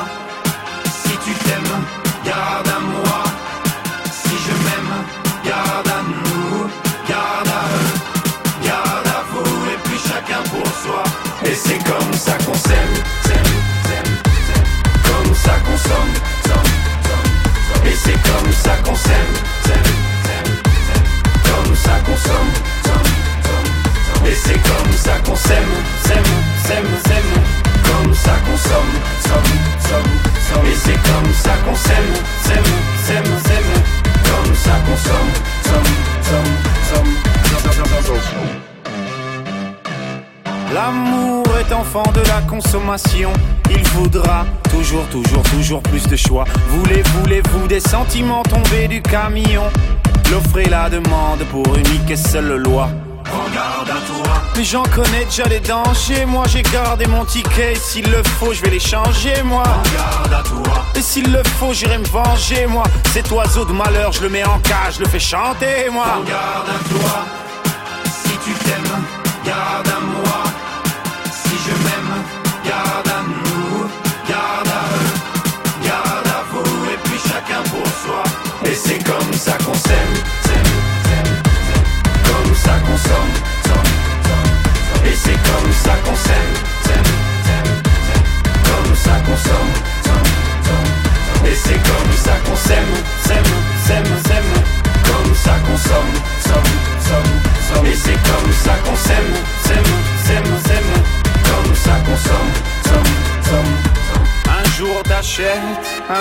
Tu aimes, un jour tu jettes, mais un jour tu payes, un jour tu verras, on s'aimera, mais avant on crèvera tous comme des rats.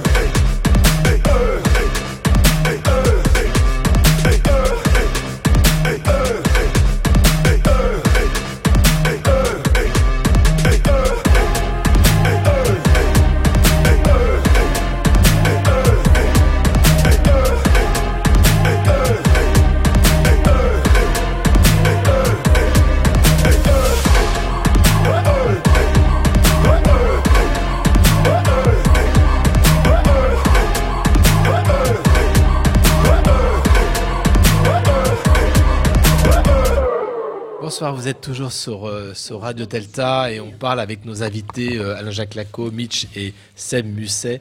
On parle de littérature, on parle d'écriture et on parle euh, d'imaginaire. Alors Seb, Seb pourquoi, pourquoi ce, ce morceau de musique qu'on vient d'entendre? C'était quoi déjà et pourquoi? Puisque vous l'avez choisi C'est Carmen par Stromae. Alors, je l'ai choisi à cause de votre chronique. Donc, La chronique de Marie-Françoise Blanchet hein, sur les lettres d'amour. Euh, Voilà, c'est un peu, bah, c'est un peu des thèmes qui me travaillent en ce moment sur euh, un peu la- les relations amoureuses et sentimentales euh, à l'heure de l'ubérisation. Et euh, puisque je pense que les nos nos modes de communication influent sur nos comportements, j'en suis de plus en plus convaincu, et dans tous les domaines. Et donc, ce sera l'objet de mon prochain livre. Ah, qu'on attend avec impatience. Ça sera pour quand le prochain livre euh, Euh, le plus vite possible. Ça sera toujours dans la suite euh, d'un enfant du siècle Euh, Pour je- comprendre les termes de Rousseau Oui, oui. Ouais, c'est ça, un enfant du siècle. Alors, s'il y en a un qui, qui écrit et qui écrit et qui, qui piaffe d'impatience de lire sa chronique qui s'intitule J'écris et je parle bien le maçon, c'est notre ami Jean-Laurent Turbet, le globeur, le globeur, le blogueur, pardon, invétéré, qui, qui est l'auteur du blog maçonnique, le seul, l'unique, le vrai. Jean-Laurent, vous avez la parole. Eh bien non, l'émission est terminée à la semaine prochaine. Et juste avant ma chronique, ce que je disais, celui qui a, qui a compris l'importance des blogs maçonniques, c'était Alain-Jacques Lacot. Puisque quand euh, je, fais, je fais ça depuis 15 ou 16 ans, et il y a une dizaine d'années, Alain-Jacques Lacot avait conseillé à Dervy de- d'envoyer des bouquins aux petits rigolards à lunettes, parce que quand il parlait sur son blog de bouquins, euh, l'é- l'édition maçonnique étant un marché de niche, euh, ça, ça, ça se vendait 3 à 4 fois plus. Donc euh, j'ai fini de payer mes bouquins grâce à Alain-Jacques Lacot, et maintenant je suis un peu inondé de toute la production maçonnique euh, euh, très inégale, Plateau on va à dire. la bibliothèque, faut Ouais. acheter des billets chez Oui. Ikea. Ah bah oui, j'en ai- là, c'est et ma chronique. Donc je Et- parle. Et quand, et quand Ouais. on parle de niche, Lily arrive. Ouais. Mais, ju- mais justement, vous me disiez, Jean-Laurent, il y a quelque temps, vous me disiez, avant j'achetais les livres, éventuellement je faisais une chronique, ensuite je demandais aux éditeurs de me les envoyer, et puis maintenant les éditeurs me l'envoient. Donc oui, euh, maintenant voilà. ils vont vous payer bientôt pour faire une chronique sur les bouquins. qui- qu'ils vous écoutent. Bien sûr. Un éditeur ne paie jamais. Voilà, c'est presque la parole de fin. Mais ce n'est pas la fin de l'émission, puisque Donc- nous écoutons. Donc je, je- Écoutons je parle le maçon, puisque c'est le, le titre de, de la chronique. Euh, tout langage technique, et le langage maçonnique en est un, sociologique, historique, mérite un vocabulaire spécifique, connu des seuls vrais initiés. Eux seuls peuvent percevoir la richesse et la profondeur intrinsèque de ce langage codé. Alors je vais vous livrer quelques expressions et quelques mots que je me permettrai euh, d'expliciter au long de cette chronique. Je ne sais ni lire ni écrire, je ne sais qu'épeler. Voilà en quelques mots une phrase qu'il ne faut pas trop prendre au premier degré, comme le font malheureusement trop de frères. Il y a en effet ou sœur. Alors je vais dire frère, ça veut dire frère ou sœur, parce que sinon, parce que sinon, alors vous direz ou sœur à chaque fois que je dis frère, comme ça. Il y a en effet qui ne savent ni lire ni lire, comme le rappelait tout à l'heure Alain Jacques, citant un ancien grand maître du Grand Orient de France. Oui, bien sûr, Abbé Productions. Euh, je suis déjà adjoint au maire, président de la société de chasse, trésorier du Lons Club, agent immobilier. Tu ne penses quand même pas que j'ai le temps de lire les conneries qu'écrit Philippe Benamou Rétorque d'une voix de stentor, le vieux maître blanchi sous le harnais au jeune apprenti qui lui demande si c'est bien de lire la franc-maçonnerie pour les nuls. C'est authentique ça, Jean-Laurent? Ah bah oui, évidemment. ben si vieux, je t'assure, tu devrais, je t'assure. Il nous faut les noms. Autre phrase que nos frères et nos sœurs ont entendue. Je vais intervenir brièvement, je ne vais pas refaire la planche. Alors là, enfoncez-vous bien dans vos fauteuils, bien calés, car vous allez en avoir pour un moment. Mais le frère, donc, ou la sœur a raison, il ne refait pas la planche, relativement courte et bien écrite, mais ressasse pour la énième fois et bien plus longtemps que d'habitude ses éternelles obsessions. Car c'est bien connu, le franc-maçon est bien souvent la proie des idées fixes. Je suis un éternel apprenti, dit ce frère gonflé de son immodeste importance, tourné vers la colonne du Nord. En général, les yeux mi-clos, espérant ainsi donner une belle leçon d'humilité aux apprentis, qui ne sont pas là depuis assez longtemps pour apprécier comme il se doit la redondance de son propos. L'humilité étant une arme de séduction maçonnique de premier ordre, nous trouverons encore plus ce genre d'expression toute faite et toute fausse dans les loges mixtes, souvent de la part de frères venant de loges masculines. Les pauvres. On ne remercie pas en maçonnerie. Dit en général doctement le frère sachant, il y en a dans toutes les loges, tout en ajoutant immédiatement après, pourtant je tiens à remercier chaleureusement le frère X pour la qualité de sa planche. Un, il n'a jamais été écrit nulle part qu'on ne pouvait pas remercier un frère en loge maçonnique, pourquoi ne pourrait-on pas d'ailleurs? Deuxièmement, mais pourquoi faire simple quand on peut faire compliqué? Et, ce n'est pas dire et ne pas dire simplement, mon frère, je te remercie pour la qualité de ton travail que j'ai beaucoup apprécié. Bah, pour faire maçon, bien sûr. J'ai perçu mon salaire. Ne pas confondre avec l'augmentation de salaire. Donc j'ai perçu mon salaire, façon euh, également ésotérique et plus courte, il faut bien l'avouer aussi, pour le frère visiteur, de dire que la tenue c'était vachement bien, qu'il est vachement content et qu'il reviendra nous visiter un de ces jours. Surtout s'il y a des grossesses. Augmentation Augmentation de salaire. Faux ami. Tu n'auras pas un copec supplémentaire en gravissant l'échelle des grades maçonniques. L'ordre maçonnique ne paie pas en argent comptant. D'ailleurs, il faut payer pour passer les Oui. grades. Ajoutez l'adjectif maçonnique. Georges Clémenceau disait qu'il suffisait d'ajouter le mot militaire derrière un autre mot pour en contredire radicalement le sens originel. Ainsi, la justice militaire, ce n'est pas de la justice, et la musique militaire, ce n'est pas de la musique. En est-il de même pour l'adjectif maçonnique? La poésie maçonnique est-elle de la poésie? L'histoire maçonnique est-elle de l'histoire? Un roman maçonnique est-il de la littérature? Cordonite.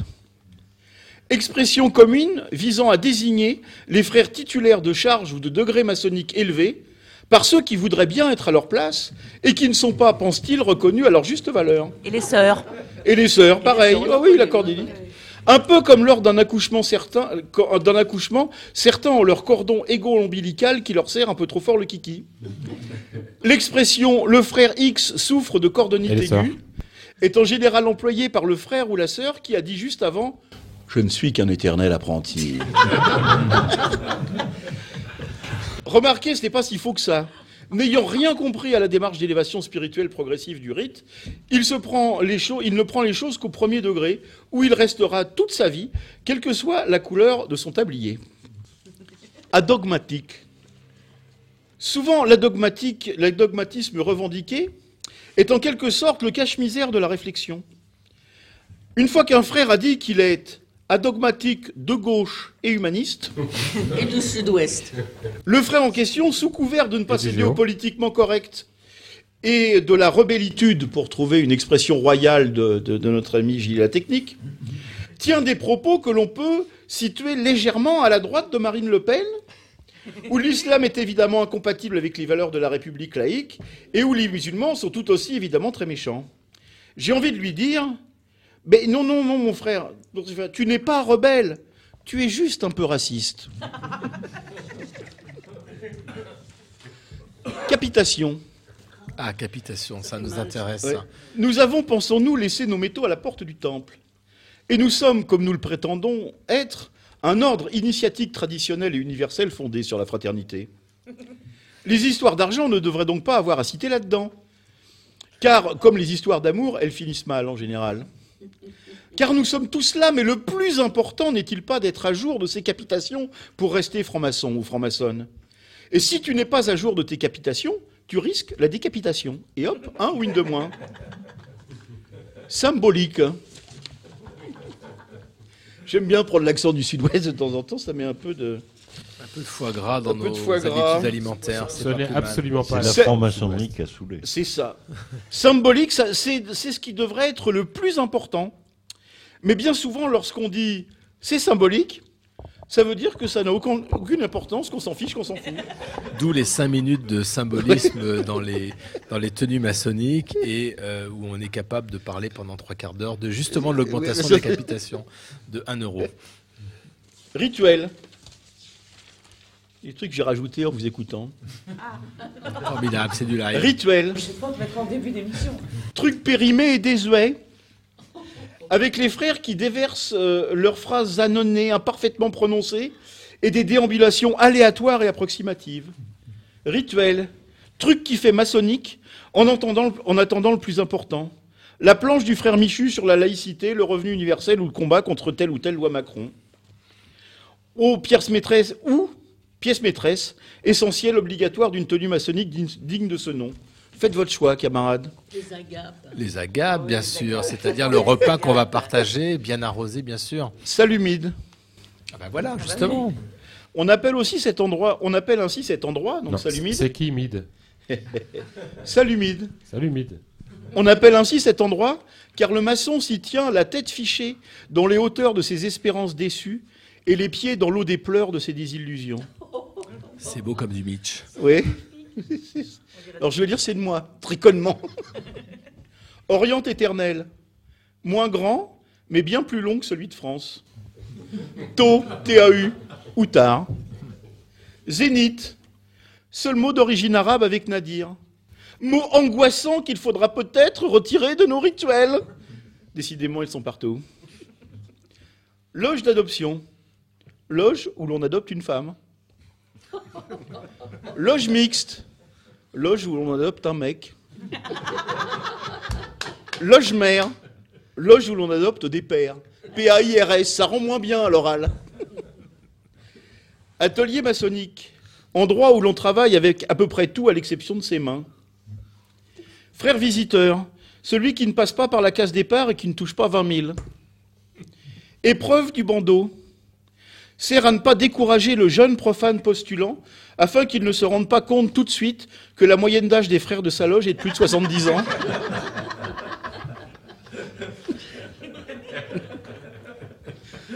Batterie. Action de taper dans ses mains, et pas sur des fûts, ni sur des bambous. Chambre du milieu. S'appelle ainsi car elle se trouve au milieu. Grand architecte de l'univers, ne parle qu'à ceux qui y croient. La lumière, c'est ce qu'il ne faut surtout pas oublier d'éteindre avant de quitter la loge. Mes très chers frères et mes très chères sœurs, comme vous pouvez le constater, je parle bien le maçon. Mais ne vous illusionnez pas. Si je connais bien ces expressions, c'est que j'ai dû moi-même les employer au moins plus d'une fois. Et comme le groupe Ayam chantait Je danse le Mia, eh ben moi, je parle le maçon. Jeff Fada, je craigne des gueules, je vous prenne tous ici, un par un. Au début des années 80, je me souviens des soirées où l'ambiance était chaude et les mecs rentraient. Stan Smith sur pied, le regard froid. Ils scrutaient la salle, le trois quarts en cul roulé autour du bras. Ray-Ban sur la tête, sur vêtements taquini. Pour les plus classes, des mocassins Nebuloni. Dès qu'il passait, caméo, Midnight Star. SOS Bond, Delegation ou Chalamar. Tout le monde se levait, des cercles se formaient. Des concours de danse, on peut partout s'improviser. Je te propose un voyage dans le temps. Via planète Marseille, je danse le Mia. Je danse le Mia. Je danse le Mia. Je danse le Mia. Danse le Mia jusqu'à ce que la soirée vacille. Une bagarre au fond et tout le monde s'éparpille. On râlait que c'était nul, que ça craignait. Le samedi d'après, on revenait tellement qu'on s'emmerdait. J'entends encore le rire des filles qui assistaient au ballet des Renault 12 sur le parking. À l'intérieur, pour elles, c'était moins rose. Oh cousine, tu danses ou je t'explose Voilà comment tout s'aggravait. En un quart d'heure, le frère a piqué. Oh, comment tu parles à ma soeur Viens avec moi, on va se filer. tête à tête, je vais te fumer derrière les cyprès. Et tout s'arranger ou se régler à la danse. L'un disait fils, t'as aucune chance. Et les filles, mes chaussures brillent, hop, dont je brille. Je te bousille, tu te rhabilles et moi je danse le Mia. Comme les voitures, c'était le défi K8, c'est 73. JM 120, mon petit, du grand voyou à la plus grosse moquette, la main sur le volant. Avec la moquette, par soleil pionnier sur le pare-brise arrière. Dédé et Valérie écrit en gros. Sur mon père La bonne époque où on sortait la 12 sur Magic Touch. On lui collait la bande rouge à la Starsky Hutch. J'avais la nuque longue, Eric aussi, Malek, Coco, la coupe à la Marley, Pascal et Des afros sur François et Joe. Déjà à la danse à côté des personnes ne touchaient une bille. On dansait le Mia. Je danse le Mia. Je danse le Mia.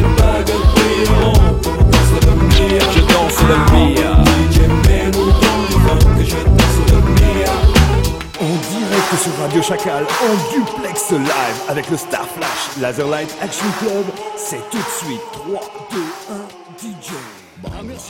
Bonsoir à tous, vous êtes toujours sur euh, Radio Delta 1, 2, 3 Soleil, notre émission euh, en direct euh, tous les derniers vendredis de chaque mois.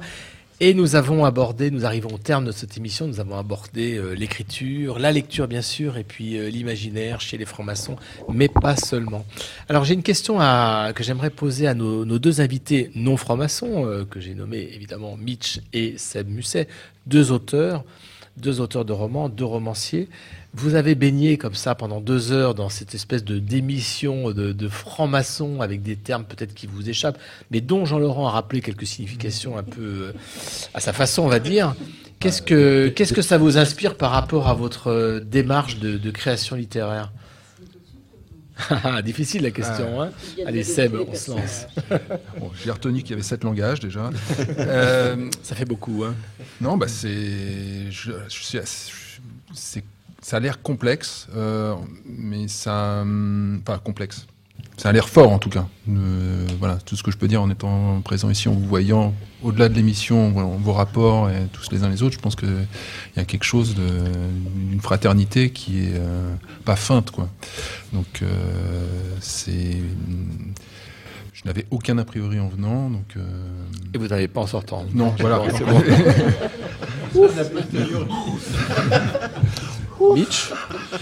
Euh, pour moi, c'est euh, bah, un peu un peu comme Seb, pas d'a priori. En plus, j'ai l'avantage de faire partie du club euh, du club des auditeurs réguliers de Radio Delta. C'était donc moi.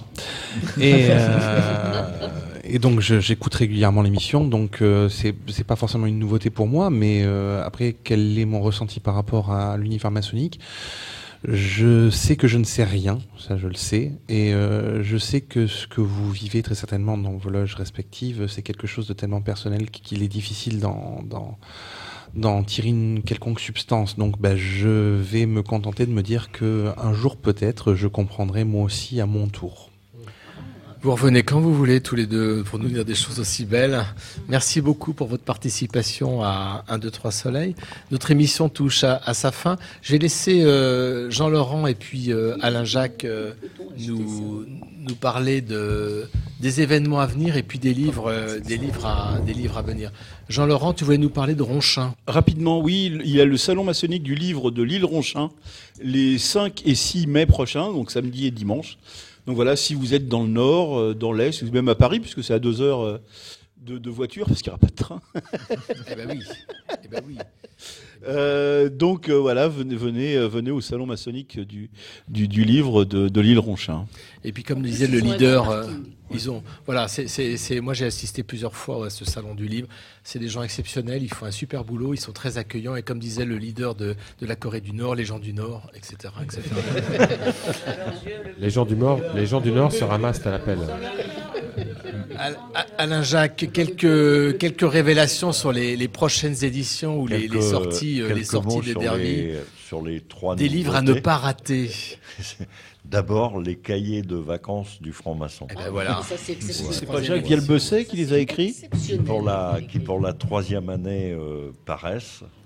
C'est un succès éditorial, c'est Alain-Jacques Lacot qui a inventé ça. c'est Jacques Vialbesset qui a fait le premier avec euh, JO. Ça a été suivi euh, d'un auteur qui s'appelle Philippe Benamou avec euh, un Sat. illustrateur Christophe. qui s'appelle euh, Christophe euh, avec son pseudo Sat. En troisième année, c'est Jiri Pragman parce qu'on s'étend en Europe. Et là, c'est de l'humour belge. oui. Humoriste parce que belge, avec JO. Euh, donc ça sortira justement en avant-première au salon de au salon de Ronchin. Voilà, ça sort, ça sort à Ronchin et donc les numéros précédents des deux années Sont précédentes toujours en vente. sont de- deviennent des, des, comme on dit. Il faut les acheter et il faut remplir euh, toutes les cases. C'est très difficile, mais le gars de lui est là, il vérifie les, il vérifie les copies à la Euh, fin de l'année. Comme vous le savez, tous les cahiers de vacances euh, du franc-maçon ont été lus et approuvés par le Gadelu. Absolument. Et alors, moi, je voudrais ajouter un, un- un petit mot. C'est que Philippe m'avait euh, offert les cahiers de vacances du franc-maçon euh, après qu'il les ait euh, produits. Et je les ai offerts à mon tour euh, aux surveillantes chez nous. Euh, la deuxième surveillante qui s'occupe des apprentis, la première surveillante qui s'occupe des compagnonnes. Qui ne prend jamais de vacances, Et malheureusement. elles les ont adorés et elles ont travaillé en tenue de colonne Mmh. avec ces cahiers de vacances et elles m'ont dit que vraiment euh, ça permettait d'aller très très très loin dans la transmission des, euh, de nos fondamentaux. Donc, euh, C'était ma façon m'occuper un peu des femmes parce que je trouve que. Enfin bref. Philippe. D'autres livres chez Dervy en sortie tu Euh, un autre livre intéressant qui vient, qui vient de sortir, qui s'appelle Causerie maçonnique, où pour la première fois, on a, on a demandé à des francs-maçons ce qu'était euh, la franc-maçonnerie pour eux, ce qu'elle représentait dans leur vie, avec un sous-titre Pourquoi être franc-maçon au XXIe siècle? Ils sont 30, et pas seulement, euh, et pas seulement des, des personnes connues, mais aussi des francs-maçons. euh, Des hommes et des femmes. Voilà, bien sûr. Des hommes et des femmes, qui ont répondu à la question c'est quoi la franc-maçonnerie? Qu'est-ce que ça vous apporte? Voilà. Et euh, dernier euh, ouvrage qui rejoint notre thème de ce soir, un ouvrage d'un auteur euh, connu de la franc-maçonnerie qui s'appelle Jean-François Pluviot. Qu'on salue, au passage. Le territoire, les territoires de l'imaginaire. Ah bah voilà. Alors qu'est-ce que ça Maçonnique, bien C'est- sûr. c'est- quoi le pitch des, des territoires de l'imaginaire hein, Bah, à travers, il, a, il a pris euh, 80 à peu près mots. Il a fait un peu comme euh, vient de faire Jean-Laurent Turbet. Et euh, ces 80 mots balisent à peu près ce qui est effectivement, on va dire, les landmarks de l'imaginaire euh, maçonnique. Merci, merci Alain Jacques. Gilles voulait ajouter quelques mots et ensuite je passe la parole à Jean-François. Oui, tout d'abord, pour rectifier un peu les propos d'Alain Jacques Lacour, on ne dit plus maintenant les landmarks. Nous sommes passés à l'euro, donc on dit les landes euros. Ceci mis à part, avant de, passer la parole à Jean-François, je voulais dire, parce que ça m'est venu en écoutant cette émission, que actuellement, à la Grande Loge de France, il y a une expo de Didier Convar, qui est un auteur, un écrivain, un dessinateur, et qui nous a offert depuis, il y a une vingtaine d'années, le Triangle secret. Euh, Bande dessinée, hein Bande dessinée, mais livre également. C'est plus de 2 millions, de 2 millions d'exemplaires vendus 2 en français. hein. d'exemplaires. Donc il y a une, Plus une un million. exposition euh, qui est abso- absolument extraordinaire à la Grande Loge de France, parce qu'on on y voit en fait euh, le, la genèse d'un dessin et ainsi de suite jusqu'à la fin. Voilà, en tant que dessinateur, ça me, ça me parle. Et donc le samedi dernier, Vous êtes dessinateur, Gilles. Je croyais que vous étiez juste au potentiomètre. je suis un dessinateur potentiomètre. Et, et- et donc, euh, samedi dernier, il y avait une conférence de Didier Convar sur euh, le triangle secret qui était exceptionnelle, donc qui a été enregistrée par Radio Delta, et notamment les, les réponses, plus que la conférence, les réponses qu'il a données à certaines questions dans- de la salle étaient exceptionnelles. Donc, les, je ne sais pas si la conférence sera publiée, parce qu'elle sera sur le site de la Loge, mais les, les Elle sera. réponses de Didier Convar aux questions de la salle sont vraiment il y avait Jean, il y avait Jean-Claude Hertz, le vrai Hertz. Absolument. Il y avait Jean-Claude est- Hertz, le vrai Hertz. euh, et Alors pour terminer sur un ouvrage, Et donc ce sera sur Radio Delta très prochainement sur Gadu Reporter. Donc la conférence de, de Convar qui sera certainement filmée par Daniel, j'imagine.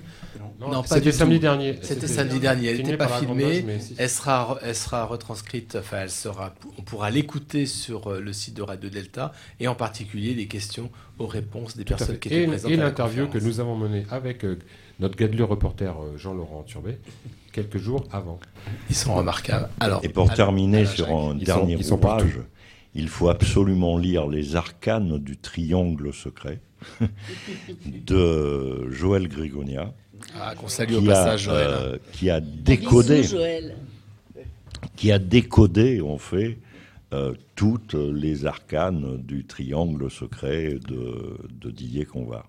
Après avoir C'est fait c'est un celle de- ouvrage. Après avoir écrit euh, une somme extraordinaire sur euh, Hugo Pratt Et Corto Maltese. et Corto Maltese. Ce qui est remarquable quand on rencontre Joël Grégonia dans un salon du livre, par exemple à l'occasion de Ronchin, je ne sais pas s'il sera à Ronchin euh, près de Lille, c'est quand il fait des dédicaces, Joël, il fait pas juste comme nous faisons euh, en tant qu'auteur, avec marquant le prénom et puis quelques mots euh, bien savamment choisis. Il fait un dessin avec sa petite palette d'aquarelle. Ça dure une plombe, mais on l'adore et c'est absolument remarquable. Voilà. Merci.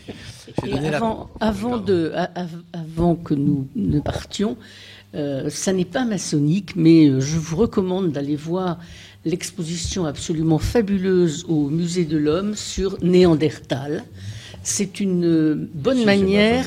Oui, c'est une, bo- une bonne manière quand même frère de tordre le cou à toute notion de race. Jean-François. Merci Philippe. Oui, ce soir, euh, je suis un petit peu bavard et je voudrais vous parler de. Vous savez, nous aimons bien toujours les, les personnes qui se dépassent. Donc la personne dont je vais parler ce soir n'est pas du tout maçonne, c'est une jeune femme qui s'appelle Carolina, qui avait quelques soucis de santé et puis euh, qui est partie à l'extrême, puisque cette jeune femme est partie à l'assaut des États-Unis. Donc elle est partie avec son vélo, deux t-shirts, sans argent. Et elle a traversé, elle a fait 9000 km parcourus. Elle a fait 15 États. Elle a fait 105 jours en selle. Elle a dépensé 0 dollars. Par contre, elle a récupéré plus de 1500 dollars pour son association. Donc, c'est euh, pourquoi le, avec les produits, les produits alimentaires, pourquoi? Parce que c'est aux États-Unis, les supermarchés, le soir, mettent les invendus. Et cette jeune femme a récupéré les invendus. Elle a nourri plus de 1500 personnes. Donc je pense que ce soir, je lui ai, dit que je lui ai dit, enfin, que j'en parlerai, parce qu'elle a une association, donc ça, on mettra ça sur son blog. Et elle- tout ce qu'elle voulait prouver, c'est que, aussi bien à, à elle-même qu'aux qu'aux autres, c'est que la peur de l'inconnu n'était pas une excuse. Les difficultés et les ennuis sont des obstacles qui apportent de l'aventure dans la course de nos vies, mais que le monde n'était pas si terrifiant que ça après tout. Et cette euh, jeune femme a travaillé sur l'écologie, elle a travaillé aussi sur les, les femmes, puisque son association s'occupe de l'instruction des femmes dans les pays déshérités. Et en même temps, pour dire que ben, le vélo, c'est un mode de transport qui est accessible à tout le monde. Merci. Attends, mer- merci Ouais. Jean-François. Mitch, Mitch, vous avez la parole. Oui, pardon, excusez-moi. Je voulais juste euh, dire un tout petit dernier mot avant de, avant de vous quitter et euh, déjà vous remercier pour l'invitation, effectivement, qui m'a fait très plaisir. Mais je voulais dire aux auditeurs, vraiment, lisez, lisez s'il vous plaît. Euh, Pas forcément moi, lisez Seb Musset, lisez Philippe Benamou, lisez, lisez, Ça- ça lisez, suffira, je lisez, crois lisez, que tous lisez les tout. trois, on- on sera lisez, les- lisez parce que c'est refuser l'obscurantisme de lire. Voilà. Mer- Merci Mitch, ce sera la parole de la fin. Merci, euh, merci à nos invités, merci à Alain Jacques, merci à Mitch, merci à, à Seb Musset, merci à nos chroniqueurs, merci, merci Jean-Laurent, merci Marie-Françoise, merci Patrick, merci, euh, Yann, merci Viviane, nos deux visiteuses, Merci nos Philippe. visiteuses derrière, merci à Lily, merci Jean-François, enfin merci à tout le monde, quoi. merci à nos auditeurs de nous écouter toujours aussi nombreux. Et merci Je à déjà Philippe Benamou. remercié Gilles à la technique. je Grand merci à. Philippe Benamou. Voilà, merci à moi-même, merci. Euh, nous vous retrouvons euh, le dernier vendredi du mois de mai pour un sujet qui n'est pas encore défini, mais qui est défini d'ailleurs, euh, je viens d'oublier, ça sera sur la musique. Et oui, on a déjà fait sur la musique, on refera une émission sur la musique maçonnique. Oui, tout, tout à fait. Non seulement ce sera une émission sur la musique, mais avec des musiciens en live. En live. Violonistes euh, de, de renommée internationale, enfin top quoi. Et puis nous aurons également Marc-Henri, qui nous parlera de Un danse, assez grand maître de, danse de la et Grande Loge de digne- France. ancien grand maître de la Grande Loge de France et euh, ancien danseur étoile. Donc on aura musique, danse, maçonnerie. Paul Mac, il va pas dire son nom, il va dire.